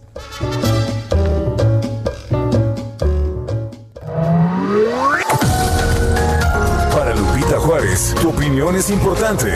Escríbele a Twitter en arroba Lupita Juárez H. Y regresamos con información de Augusto Atempa. Augusto, ¿qué más tenemos esta mañana? Buenos días. Eh, Lupita, pues respecto a las acusaciones que hacía el, eh, eh, hacia los expresidentes Enrique Peña Nieto y Calderón, estas acusaciones que emitió Lozoya, López Obrador dijo que pues los dos están obligados a declarar por las acusaciones de corrupción que, que embarran a Emilio Lozoya, pero dijo desconocer si lo pueden hacer de manera presencial o de manera escrita. Lo que sí es que tienen que acudir a declarar, no solo ellos, también Luis Videgaray, el exsecretario de Hacienda. Y en dicha declaración se habla de un video, un video del que, al que se le preguntó el presidente que si ya lo había visto, dijo que hasta el momento no lo ha visto, pero sí le gustaría verlo, incluso pagaría por verlo, así dijo, eh, porque de esta manera se pone al descubierto la corrupción y se estigmatiza a los corruptos. Reiteró que pues él no está en contra del, eh, más bien, él sí está en contra del juicio contra los expresidentes, que ese juicio solamente debería de hacerse bajo esta consulta ciudadana y que si se va a hacer, que si se va a juzgar a los expresidentes, que no sea, no son, no sean solo dos, no sea solo Enrique Peña Nieto y Felipe Calderón, sino sea desde la temporada de, Carlos Salinas de Gortari hasta ahora. Y el presidente afirmó que hay una no hay una persecución política contra el expresidente Felipe Calderón, eh, que pues él ya lo perdonó, él ya lo perdonó por robarle la presidencia y que el, el conflicto que pues debe de tener no es contra el presidente actual, sino contra el juez, el juez en Estados Unidos que dejó al descubierto el narcoestado en el que se vivía en esa época en la que él gobernaba. Lupita, eso lo acaba de mencionar hace unos minutos y es la información que te tengo. Muy bien, bueno, pues muchas gracias por este reporte, Augusto. Muy buenos días. Muy buen día. Bueno, dice que no hay persecución política. El expresidente Calderón ya dijo que, pues bueno, parece que sí, ¿no? Pero esto le ayuda a él a impulsarlo y a fortalecerlo. Y bueno, pues él está promoviendo su partido, el expresidente Calderón. Así que, bueno, pues todos los días estamos escuchando hablar de él y seguramente que, pues algo, algo dejará, dice el, ex, el expresidente eh, de la República, que bueno, pues para él sí es una persecución. Y bueno, pues vamos a ver, ¿no? Están obligados a declarar los expresidentes, lo que dice el eh, presidente López Obrador, y pago por ver, pago por ver, pues hay mucha expectación, ¿no? Mucha expectativa sobre este video que ha entregado al fiscal general de la República, que dijo, bueno, pues tenemos este video. Se había hablado de varios videos, por cierto, eh, varios videos que decían que tenían alrededor de unas 18 horas continuas de grabaciones donde aparecían políticos y algunos empresarios, en fin, lo que dice el doctor Gertz Manero hace unos días es que sí se cuenta, pero solamente con un video. Y fue presentado el primer documental que reconoce la labor de los oncólogos mexicanos, estos médicos mexicanos en la línea de batalla. El doctor Ernesto Sánchez eh, Forgach es cirujano oncólogo especialista en cáncer de mama. Doctor, ¿cómo está usted? Muy buenos días. Lupita, buenos días, gusto de estar con ustedes. Gracias. A ver, cuéntenos de este documental. Fíjate que es una, em, una muy bonita eh, iniciativa de Juana Ramírez de la empresa Soin y Guerreros contra el Cáncer, en donde reconoce la labor de eh, los médicos que nos dedicamos a este tema. En el cáncer tú sabrás que existen muchas subespecialidades, estamos los cirujanos oncólogos, los oncólogos médicos, los radiooncólogos y la gente que se dedica también pues a la terapia de rehabilitación, a los patólogos que hacen los diagnósticos. Somos un grupo muy importante que nos dedicamos específicamente al diagnóstico, al tratamiento y al seguimiento de los pacientes con cáncer. Esta situación actual de eh, la pandemia pues nos ha venido a dar en la torre a tanto a médicos como a los pacientes porque pues prácticamente todo está dedicado a la atención, al diagnóstico y al seguimiento de los pacientes con COVID y hemos dejado a un lado todas las demás enfermedades y aparentemente parecería que estamos en un paréntesis y que la diabetes que no hay nada que no hay nada más verdad parecería pero no. El cáncer tú sabes que es una de las causas más importantes de fallecimiento a nivel nacional y pronto se va a convertir en la primera causa de muertes en eh, todo el mundo y este pues ahorita la gente pues no está acudiendo a hacerse sus detecciones, está dejando crecer tumores que ya están diagnosticados y no están yendo a sus revisiones post tratamiento. Entonces, en el antes estamos dejando de hacer los las detecciones, en el durante estamos posponiendo tratamientos y uno de los eh, elementos más importantes para tener un éxito es el diagnóstico oportuno, el tratamiento adecuado y un seguimiento específico de todos los pacientes que tienen esta enfermedad. Entonces, este, este propósito de hacer este documental, pues es en reconocimiento a quienes nos dedicamos al tema del cáncer, una iniciativa, como te decía, de Juana Ramírez y una realización de Carla Iberia Sánchez, y de verdad es un eh, documento espectacular de cómo trabajamos los que nos dedicamos al tema en este país. Muy bien, pues doctor, le, le, le, aprecio mucho que, platique con nosotros, que nos eh, recuerde de la importancia que es la detección y la atención de otras enfermedades. Y bueno, pues hay que ver médicos mexicanos en la línea de batalla, sobre todo trabajando en estas circunstancias tan difíciles. Le mando un abrazo y nuestro reconocimiento. Te agradezco, Lupita, la oportunidad y espero que lo puedan ver. Prontamente va a estar en, en uh, plataformas, en YouTube y estamos todos trabajando para que salgamos adelante tanto de la pandemia y sigamos atendiendo las enfermedades que nos aquejan. Muchísimas gracias, muy buenos días. Hasta luego. Doctor. Qué gusto saludarlo. El presidente Andrés Manuel López Obrador presentó de manera formal este acuerdo entre AstraZeneca, la Universidad de Oxford y la Fundación Carlos Lim para la producción de la vacuna en México contra el COVID-19.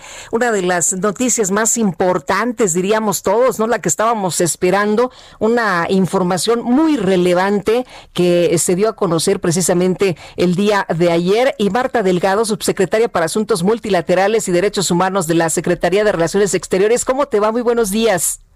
Pues con mucho gusto siempre de saludarte a ti y a tu auditorio, Lupita. Eh, Marta, pues una muy buena noticia. Eh, eh, escuchábamos ayer que pues la vacuna de AstraZeneca es la más avanzada y bueno, una información extraordinaria, ¿no? En medio de toda esta pandemia, en, medio de toda esta situación tan grave de tantos muertos que tenemos en el país hasta este momento, pues es una noticia muy esperanzadora. Yo sí, también, también pienso eso, Lupita, a pesar de que todavía faltan algunas fases para saber de cierto si la vacuna va a poder ser autorizada en, el mundo, ¿no? Están eh, muy, muy avanzados, sus fase 1, 2 han sido exitosas eh, y eh, tenemos además pues la posibilidad de tener una finalización de la producción aquí en México gracias al acuerdo al que llegaron con la Fundación Carlos Slim. Ahora, Marta, eh, ¿Cómo va a estar este este proceso? Eh, ¿Cómo vamos? ¿Está eh, ya la fase 3? y, y, qué va a ocurrir? ¿Qué va a hacer México? ¿Qué va a hacer Argentina para que nuestros amigos del auditorio entiendan bien lo que está sucediendo en este momento? Mira, em, lo que va a pasar es lo siguiente. una vez que la fase 3 se apruebe y tengan ellos los resultados y los muestren, las diferentes agencias regulatorias del mundo van a revisar todos sus expedientes. Aquí en México es la COFEPRIS, esta Comisión Federal para la Protección de Riesgos Sanitarios analiza toda la, pues el desarrollo de la investigación y sus y sus eh, hallazgos y cómo va funcionando esta vacuna es importante decir que el doctor Novelo, director general, ha tenido mucha atención previamente para que se vayan revisando los documentos, aunque vayan siendo las fases más tempranas de la investigación, no lo estamos dejando hasta el final, ¿no? De que ya cuando esté la fase 3 se revisa todo, no. La COFEPRIS está revisando, de hecho, ya de una vez todas las, las vacunas con las que tenemos nosotros comunicación y, negociaciones. Y esta revisión terminaría más o menos en diciembre, si todo sale bien. Y si logra la autorización aquí en México de la COFEPRIS, ya en enero se, que, se empezarían a producir eh, los antígenos, el antígeno en Argentina por una empresa farmacéutica de allá. Se exporta aquí a México y en el transcurso de unas ocho semanas se inicia la, la producción, el, la finalización de esta vacuna y su, su, eh, su envasado para su distribución durante el segundo trimestre del año 2021. Ahora, ¿cuántas vacunas le corresponderían a México si todo sale bien? Mira, México es un país muy grande, por eso tenemos negociaciones con varias farmacéuticas. Uh -huh. Necesitamos, el, el presidente ha eh, ofrecido una vacuna universal para todos, entonces más de 120 millones de vacunas. Algunas de ellas son de dos dosis, entonces son 240 millones de dosis las que necesitaría México más o menos, ¿no? Eh, esta vacuna muy, muy probablemente tenga doble dosis y la producción aquí en el país oscilaría entre 20 a 35 millones de vacunas al mes. De todos modos, no alcanza solamente uh -huh. con esta vacuna para rápidamente inmunizar a toda la población mexicana. Y esa es la razón por la que el país también está en negociaciones con otros laboratorios que si encuentran su vacuna, uh -huh. también estaremos interesados en eh, adquirirla y probarla sí. aquí. O sea que tenemos muchas velas prendidas, digámoslo así. Ah, pues eso yo creo que es, es correcto. Oye, y, y bueno, eh, en eh, el caso del, del precio, eh, AstraZeneca en, en, nuestro país eh, ha señalado que el producto que se va a producir en México no va a exceder el precio de cuatro dólares. Eh, ¿Rondaría por ahí en los 80 pesos?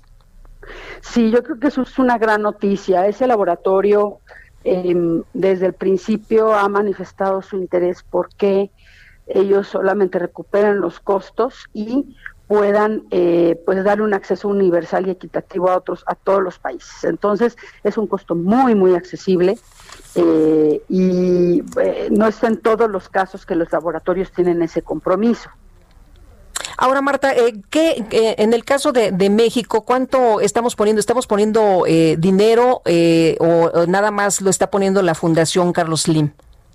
En principio, la capitalización ha venido de la Fundación Carlos Slim. Sin embargo, México también puede hacer una promesa de compra anticipada para que pues para que se haga se haga un escalamiento de la transferencia de tecnología y pueda puedan acortarse los tiempos. Eh, estos laboratorios han invertido ya mucho, mucho dinero. Lo único que México eh, eh, tiene que hacer es un poco analizar este mapa de todo lo que tenemos y la, las autoridades de salud y hacendarias decidir cuántas vacunas podemos comprar eh, a riesgo en el país. ¿no? Esa es el, el, una decisión que tendremos que tomar próximamente. Ahora, en, en, noviembre estaríamos ya teniendo información de si la fase 3 fue positiva. Finales de noviembre uh -huh. estarán los resultados de la fase 3. Y sí, en, en principios de diciembre la, la, el laboratorio anunciará un poco sus resultados. Muy bien, pues estaremos muy, muy pendientes. Ojalá que todo salga bien. Marta, muchas gracias como siempre por platicar con nosotros. De nada, muchas gracias a ti por la oportunidad. Buen día. Buen día, Marta Delgado, subsecretaria para Asuntos Multilaterales y Derechos Humanos de la Secretaría de Relaciones Exteriores. Y la Fiscalía Especializada en Delitos Electorales mantiene abierta una investigación sobre posible uso de dinero proveniente de sobornos de Odebrecht, presuntamente para financiar las campañas del PRI en las elecciones de, pues, del 2015. Imagínese nada más. Nayeli Cortés, cuéntanos si se ha mencionado que pues ya habría prescrito el, el, delito, pero danos toda la información, danos detalles. Buenos días, Lupita. Pues sí, así es. Se habla de que prescribió el delito relacionado con la campaña presidencial de Enrique Peña Nieto en 2012. Sin embargo, eh, José Agustín Ortiz Pinchetti, el fiscal electoral, nos explica que hallaron nuevas transferencias de recursos, esta para, estas para la elección intermedia de 2015. Por tanto, la investigación en la Fiscalía Electoral aún estaría viva. Vamos a escuchar cómo, cómo lo dijo el fiscal. Estamos investigando porque eh, probablemente mi antecesor este, vio que estaba que no estaba presentado a tiempo la denuncia por 2012, pero pero eh, siguieron fluyendo recursos por lo menos hasta 2015, 2014, 2015. Entonces hemos seguido investigando.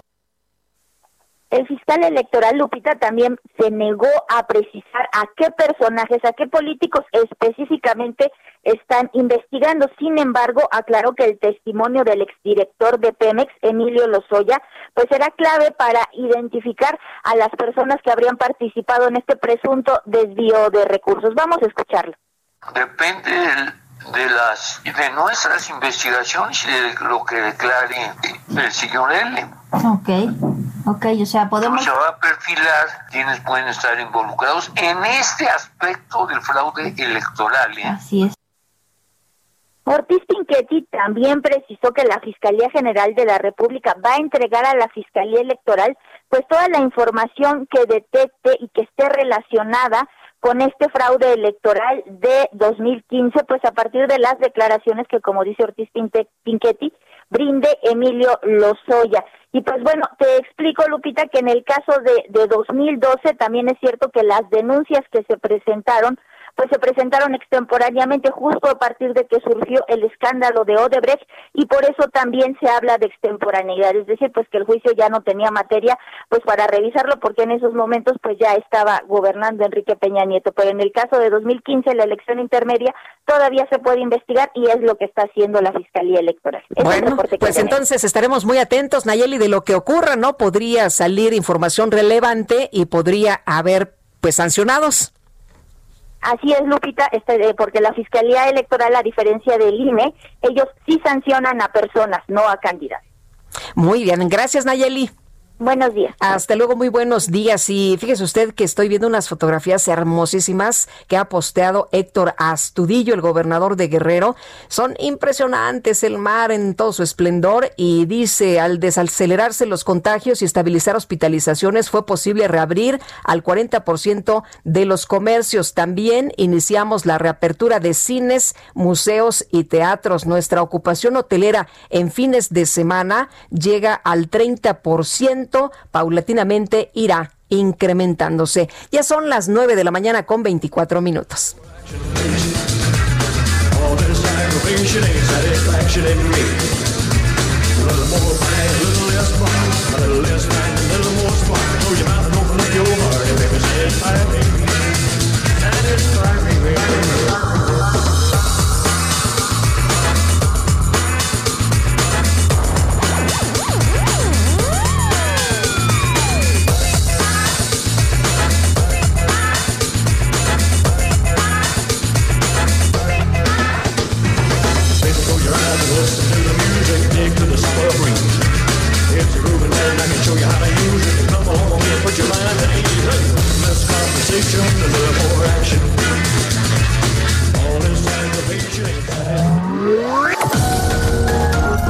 Sergio Sarmiento y Lupita Juárez quieren conocer tu opinión, tus comentarios o simplemente envía un saludo para ser más cálida esta mañana.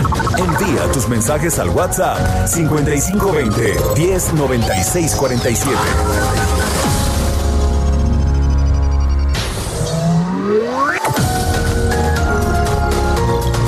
Con Sergio Sarmiento y Lupita Juárez por El Heraldo Radio.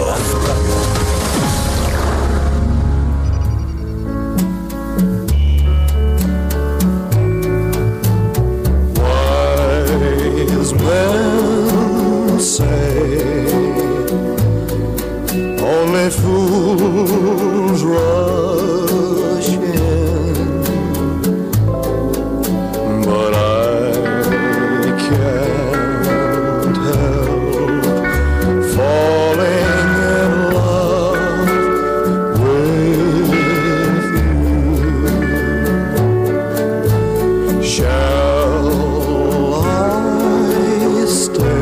seguimos con las complacencias y espero, espero que hoy estén bailando quienes cumplen años de casados. Me pueden poner la canción Can't Help Falling in Love con especial dedicatoria para mi esposa Laura, 15 años de casados y a cambio les regalo esta postal de amanecer de este amanecer de hoy. Saludos desde Teciutlán en Puebla. Ay, qué bonito, qué bonito. Y bueno, pues ahí está este este regalo. Darling, so it goes. Some things are meant to be. Y también eh, dice Carolina RR de la Ciudad de México, me podrán felicitar ya que el domingo 16 es mi cumple. Gracias y saludos. Pues un abrazo y nuestros mejores deseos desde ahorita. Ahí está ya la felicitación y con el rey, no hombre, imagínese usted. Y Leticia García nos dice, buenos días Sergio Lupita, gracias por recordar al rey Elvis Presley, la voz más hermosa de todos los tiempos. ¡Viva el rey! Pues estoy totalmente de acuerdo que viva el rey y nos dice su noticiario es el mejor de la radio. Muchos saludos. También muchos saludos a todos ustedes que nos están escuchando y gracias por compartir sus opiniones con nosotros, que son siempre muy importantes. Es lo que enriquece este espacio.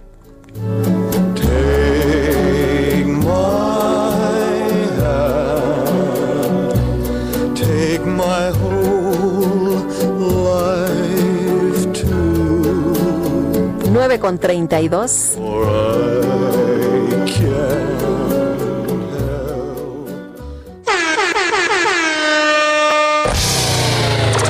La micro deportiva.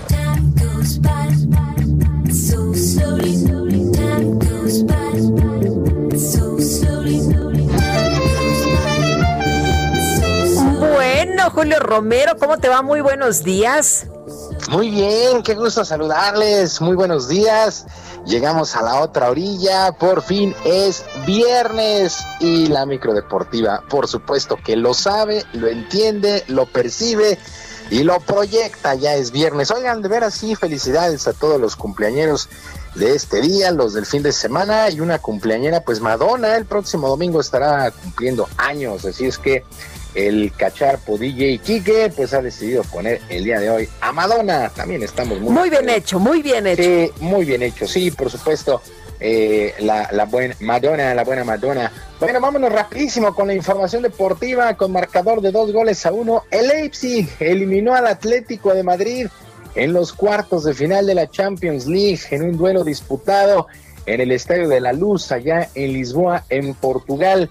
Dani Olmo al minuto 51 y el estadounidense Tyler Adams al 88 marcaron los goles del triunfo, mientras que Joao Félix anotó por los colchoneros de penalti. El Atlético de Madrid por tercer año consecutivo no pudo llegar a las semifinales y su técnico Diego Simeone reconoció que el rival fue mejor en este duelo y ya espera la próxima temporada, uno, para poder entrenar de manera normal y dos, buscar una mejor posición de la que han tenido en los últimos años. Escuchamos a Diego Simeón.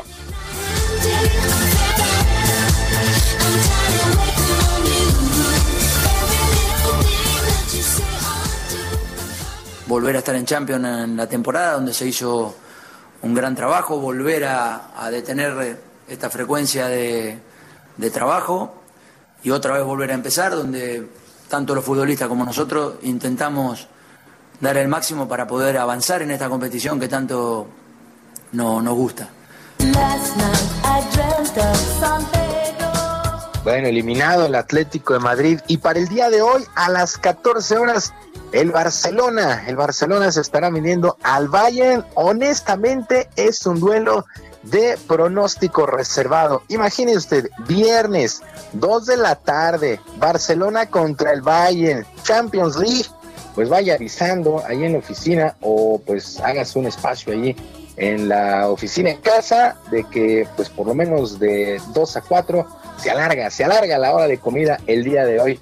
Bueno, en el cierre de la fecha 4 en el torneo Guardianes 2020 en el balompié local, el equipo del Toluca regresó a la senda del triunfo, venció 2 por 1 a los rojinegros del Atlas, estos rojinegros del Atlas que simple y sencillamente no levantan Bueno, el duelo se definió en penaltis, tres, tres penales, dos para el Toluca, uno para el Atlas y triunfo para los Diablos Rojos. El América, el América venció 3 por 1 al Santo Laguna en Ciudad Universitaria. El América, por cierto, ya llegó a 10 puntos.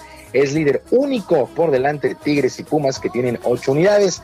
La jornada 5 arranca esta noche con el equipo de Pachuca recibiendo a la Franja del Puebla el duelo a las nueve y media de la noche. Y las Chivas, las Chivas presentaron a su nuevo técnico, a Víctor Manuel Bucetich, que llega en reemplazo de Luis Fernando Tena. Bucetich en conferencia de prensa a distancia se dijo muy emocionado por llegar a esta institución. Era una materia que tenía pendiente. Escuchamos a Víctor Manuel Bucetich.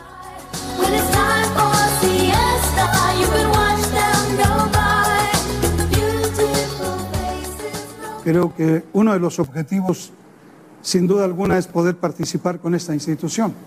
Eh, sabemos eh, el compromiso que se adquiere cuando viene uno a dirigir, y como lo hemos platicado, eh, estamos hablando de 40 millones, como lo mencionaron hace un momento, que van a estar atrás de, uno para buscar los resultados. Sabemos cuáles son esos retos y, por supuesto, asumir. Creo que tenemos ya la experiencia como para poder llevar a nuestras espaldas esa responsabilidad. Víctor Manuel Bucetich, bueno, también varios, varios aficionados pedían la llegada de este director técnico y pues faltará también el regreso de Matías Almeida, a quien extrañan mucho. Bueno, el número uno del mundo, el serbio Novak Djokovic, confirmó su participación en los torneos de tenis, el Western and Southern Open, además del abierto de los Estados Unidos, ambos en la ciudad de Nueva York para finales de este mes.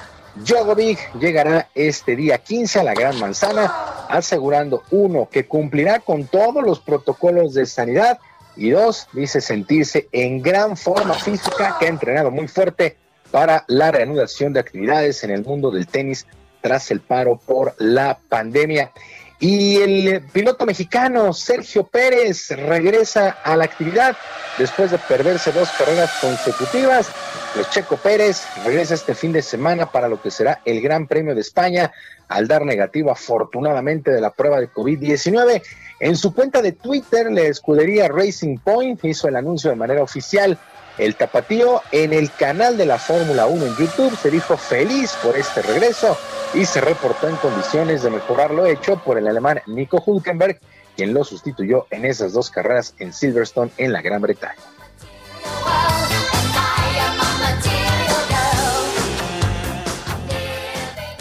Yeah, I'm, I'm looking forward massively to this weekend and to be strong, to be competitive, and uh, Yeah, uh, I was also aware that we lost uh, 15 points in the Constructor Championship. Yeah. So I hope we can recover all of them. Estoy mirando hacia adelante para este fin de semana, para ser fuerte, para ser competitivo, también consciente de que perdimos 15 puntos en la tabla de constructores, pero con la esperanza de recuperarlos. Las palabras de Checo Pérez el día de ayer, así es que nos da mucho gusto, mucho gusto tenerlo de vuelta. Y el pitcher mexicano Julio Urias logró su segunda victoria de la temporada en el béisbol de las grandes ligas, en la paliza de los Dodgers, 11 carreras por dos sobre los padres de San Diego. El sinaloense trabajó por espacio de seis entradas, un tercio, le pegaron cinco hits, le hicieron tres carreras, eh, le hicieron una carrera, ponchó a tres enemigos, así es que buena salida para eh, Julio Urias, dos victorias sin derrota. En otros resultados, los Cachorros de Chicago siguen líderes de la división central en la Liga Nacional, vencieron 4 por 2 a los cerveceros de Milwaukee, mientras que las mantarrayas de Tampa Bay apalearon 17 carreras por 8 a las Medias Rojas de Boston. Boston que no levanta en esta mini temporada. Perder series, pues la verdad es que ya es muy importante en una campaña que solamente tendrá 60 juegos. Y ya para despedirnos, a través de un comunicado, la Secretaría de la Función Pública informó que Israel Benítez fue cesado como su director de calidad para el deporte de la Comisión Nacional de Cultura Física y Deporte, la CONADE, por encontrar indebidas prestaciones a personas que no son de alto rendimiento. Las irregularidades fueron descubiertas por una investigación que viene desde el 2019 como parte del programa para evitar la corrupción, donde se encontraron prestaciones de hospedaje, alimentación y uso de las villas Tlalpan para personas que no pertenecen a ningún sistema deportivo. Pues así las cosas con la CONADE, que sigue causando la polémica y está en el ojo del huracán. Amigos del auditorio, llegamos al final. Por fin es viernes, la micro deportiva lo sabe, que es un extraordinario día, un mejor fin de semana y por supuesto que sus equipos ganen. Muchas gracias, Julio. Muy buenos días. Un abrazo para todos. Buenos días. Hasta luego, Julio Romero. Ya son las 9 con 41 minutos.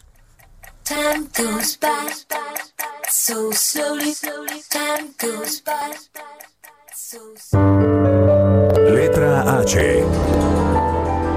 Y es viernes de lectura, por supuesto. Ya varios de nuestros amigos del auditorio nos han estado recomendando libros. ¿Usted qué va a leer? Cuéntenos algo que le apasione, algo bueno. Vámonos con quien sí sabe, Mónica Soto y Casa, que nos tiene la letra H. ¿Qué leemos, Mónica? Buenos días. Muy buenos días, Lupita. Me da muchísimo gusto saludarte a ti y a la gente que nos está escuchando. Este viernes de lectura les voy a recomendar un libro que habla de dos hermanos de temperamento opuesto un par de mujeres accidentalmente protagonistas, una pareja incidentalmente víctima culpable, una casa poseedora de la ternura de la que carecen los demás personajes. Una pira de papel y piel para la ansiada libertad de quienes acabo de nombrar es el pretexto de Brahma, de David Miklos. Brahma es una novela de percepciones, donde cada uno de los involucrados narra su particular fragmento de la misma historia, le regala al lector una visión más completa de las perversiones que se dieron lugar en la misma casa, que por su naturaleza de objeto, que es, otro personaje curiosamente el más caritativo de todos. La narración de este libro es tensión constante, deseo desaforado, es un placer culposo. Está publicada en la colección La Sonrisa Vertical de Erotismo y posee la cualidad de transmitirnos las sensaciones que narra porque todos, en nuestro tránsito humano, Hemos experimentado envidia, odio, abandono, pero también sexo y erotismo en su visión más pura y más animal. Por eso estoy segura que algo de ustedes van a encontrar en esta historia. Y por todo eso, Brahma, de David Miklos, es este libro que les recomiendo el viernes de lectura. Te lo recomiendo mucho, Lupita. Si no lo conoces, sé que te va a gustar. Y pues también a la gente que nos está escuchando y a quien agradezco muchísimo poder compartir pues lo que más me gusta que son los libros. Que tengan un fin de semana maravilloso y nos escuchamos a la próxima. Muchas gracias, Mónica Soto y Casa. Y bueno, pues vamos a leer este libro, Placer Culposo, un poquillo que nos va a traer, por supuesto, su lectura. Pues vamos a, a leerlo, por supuesto. Oiga, pero los libros y qué tal otra de las cosas también que nos gustan mucho, el cine. Luego de cinco meses de suspensión de operaciones, los cines reabrieron ya en la Ciudad de México y pues hay muchas medidas, muchas medidas eh, sanitarias, este protocolo, pero ¿cuál es la situación en estos momentos de la, de la industria? ¿Cómo están operando y cómo les está yendo? Alejandro Ramírez, director general de Cinépolis, qué gusto saludarte. ¿Cómo te va? Muy buenos días. Muy buenos días, Lupita. Gracias por la invitación a su programa. Alejandro, pues, eh, ¿cuál es la, situación en estos momentos? ¿Cómo reabrieron? Pues abrimos ayer en la Ciudad de México, perdón, el día miércoles, y, la verdad eh, muy muy contentos porque eh, hubo una buena respuesta del público. Todavía, obviamente, estamos abriendo con, con aforos reducidos, únicamente del 30%, pero hemos visto una una asistencia creciente, digamos, en, miércoles y jueves y también los, los boletos que han vendido para hoy viernes. Y vemos que, que obviamente es una de las actividades que, que más extrañamos durante los, los meses de confinamiento y estamos viendo que, que la gente empieza a, reaccionar positivamente. En, en, varios estados de la República ya tenemos hasta dos meses abiertos y hemos visto que semana a semana también este se incrementa la afluencia y obviamente este eh, eso esperamos también para la, Ciudad de México y eventualmente en cuanto se reabra el Estado de México y, la zona metropolitana adyacente a la ciudad. ¿Cómo ha sido la experiencia? Todo el mundo ha tenido que transformarse, todo el mundo ha tenido que aprender, hemos ido conociendo las cosas que pues de aquí en adelante a lo mejor van a ser distintas. ¿Y cuál ha sido la experiencia ahora en el cine? ¿Cuál es el protocolo? Eh, pues sí, efectivamente tenemos protocolos de nueva normalidad, eh, protocolos bastante rigurosos de seguridad sanitaria para que la eh, toda la clientela se sienta segura de, que es un espacio seguro. tenemos obviamente la, el distanciamiento físico en todo momento, no solamente al interior de las salas, pero también en, en los accesos, en taquillas, dulcerías, inclusive sanitarios, salidas. tenemos también el uso de cubrebocas eh, al interior, digamos, este, de, todo el, cine, desde, desde, que uno eh, ingresa, digamos, al, lobby. Eh, tenemos una extensa limpieza y sanitización de todos los espacios del cine. Estamos impulsando el uso del dispositivo móvil de, la aplicación en vía digital para la venta de no solamente de boletos, que ya es algo muy muy común, pero también inclusive de, alimentos y bebidas, se pueden comprar por el app y ya nada más se recogen y obviamente un seguimiento constante al, estado de salud de todos nuestros colaboradores.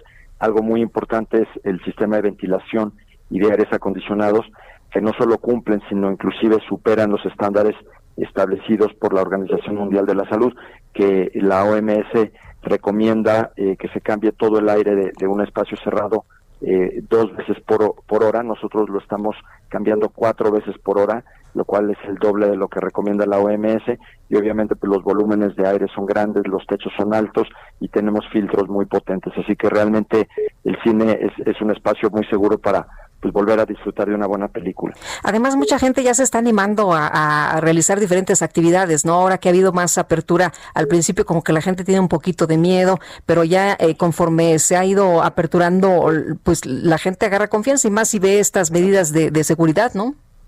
Exactamente, Lupita. La verdad es que hemos visto que la gente es sumamente respetuosa, todo el mundo portando su cubrebocas y algo que es muy muy particular del cine, que lo hace una actividad particularmente segura, es que en el cine la gente no habla y todos sabemos que lo que más eh, propaga, digamos, el, el, contagio son las gotículas de saliva que uno emite al hablar, al cantar, al gritar.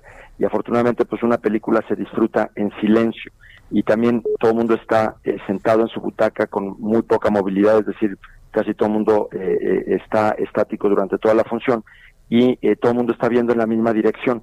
Algo muy importante es este tema de que, de que no se emiten gotículas o mucho menos que en otras actividades. Por ejemplo, un estudio de una experta y una de las grandes autoridades de calidad del aire y salud, la doctora Moravska, de, la Universidad de, Queenstown en, en, Australia, es, habla que en una actividad en donde la gente habla, se emiten 14 veces más gotículas de saliva que en una actividad en donde la gente no habla.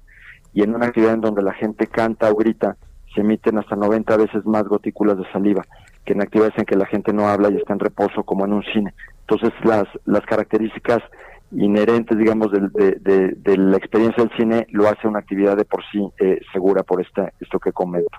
Ahora, el estar al 30% eh, todavía les deja margen de maniobra, todavía es eh, buen negocio.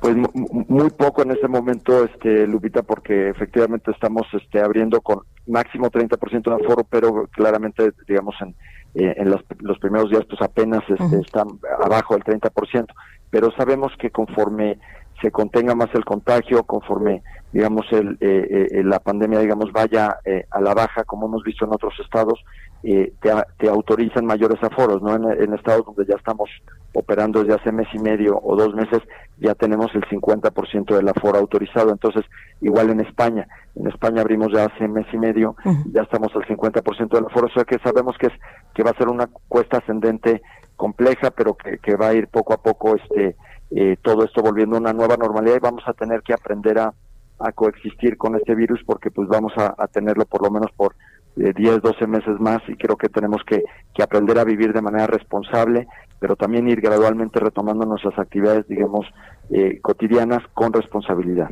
Muy bien, pues Alejandro, muchas gracias por platicar con nosotros y por eh, invitarnos al cine.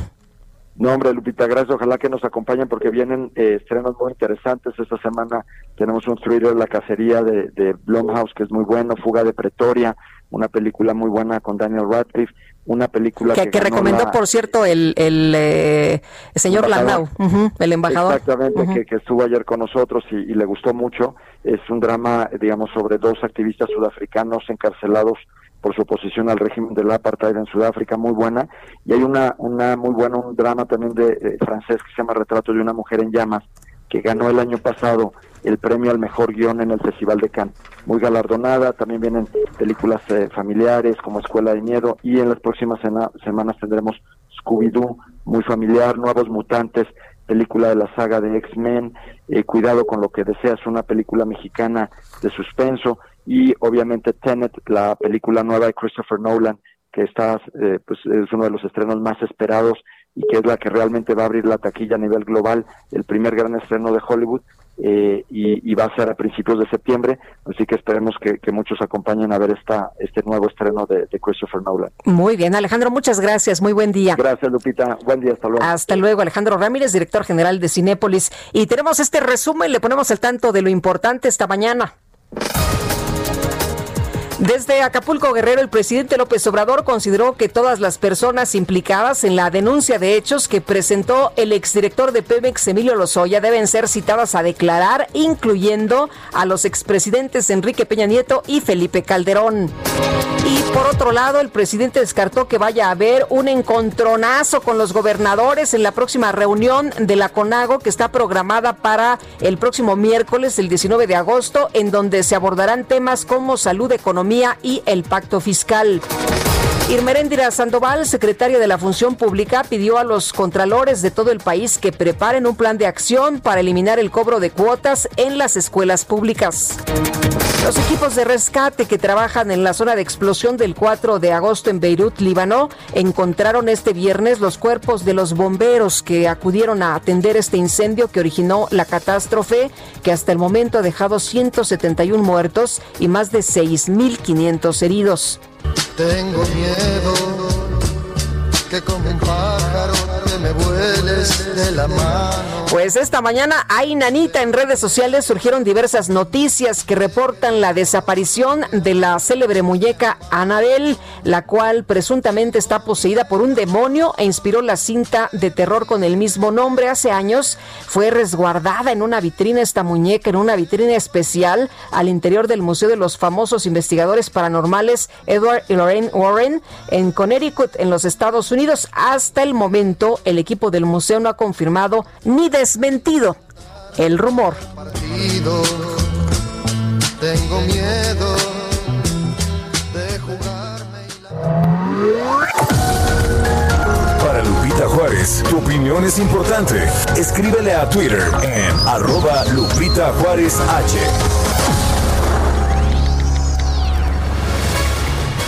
Y vamos directamente con Mayeli Mariscal hasta Jalisco. Mayeli, ¿qué tal? Buenos días. Hola, ¿qué tal Lupita? Muy buenos días, buenos días también a todo el auditorio.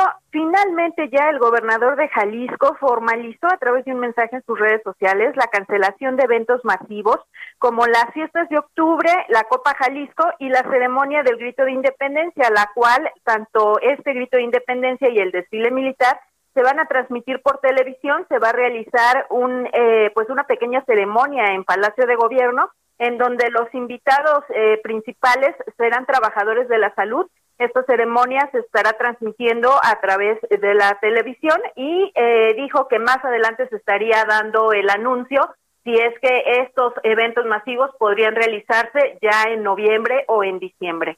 Esa es la información. Muy bien, muchas gracias, Mayeli Mariscal. También se ha suspendido la feria de septiembre allá en Zacatecas. Nos vamos en nombre de todo este equipo. Agradezco el favor de su atención. Disfrute su fin de semana y nos escuchamos aquí el próximo lunes a las 7 en punto. Sergio Sarmiento, Guadalupe Juárez y todo el equipo. Pásela usted muy bien.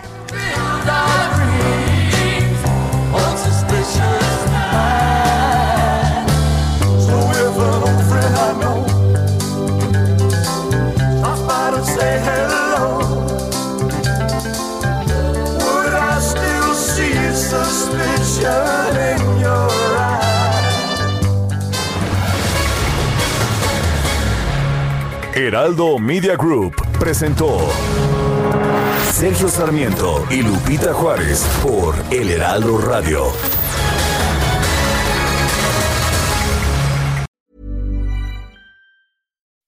When you make decisions for your company, you look for the no-brainers. If you have a lot of mailing to do, stamps.com is the ultimate no-brainer. Use the Stamps.com mobile app to mail everything you need to keep your business running with up to 89% off USPS and UPS. Make the same no brainer decision as over 1 million other businesses with Stamps.com. Use code PROGRAM for a special offer. That's Stamps.com code PROGRAM.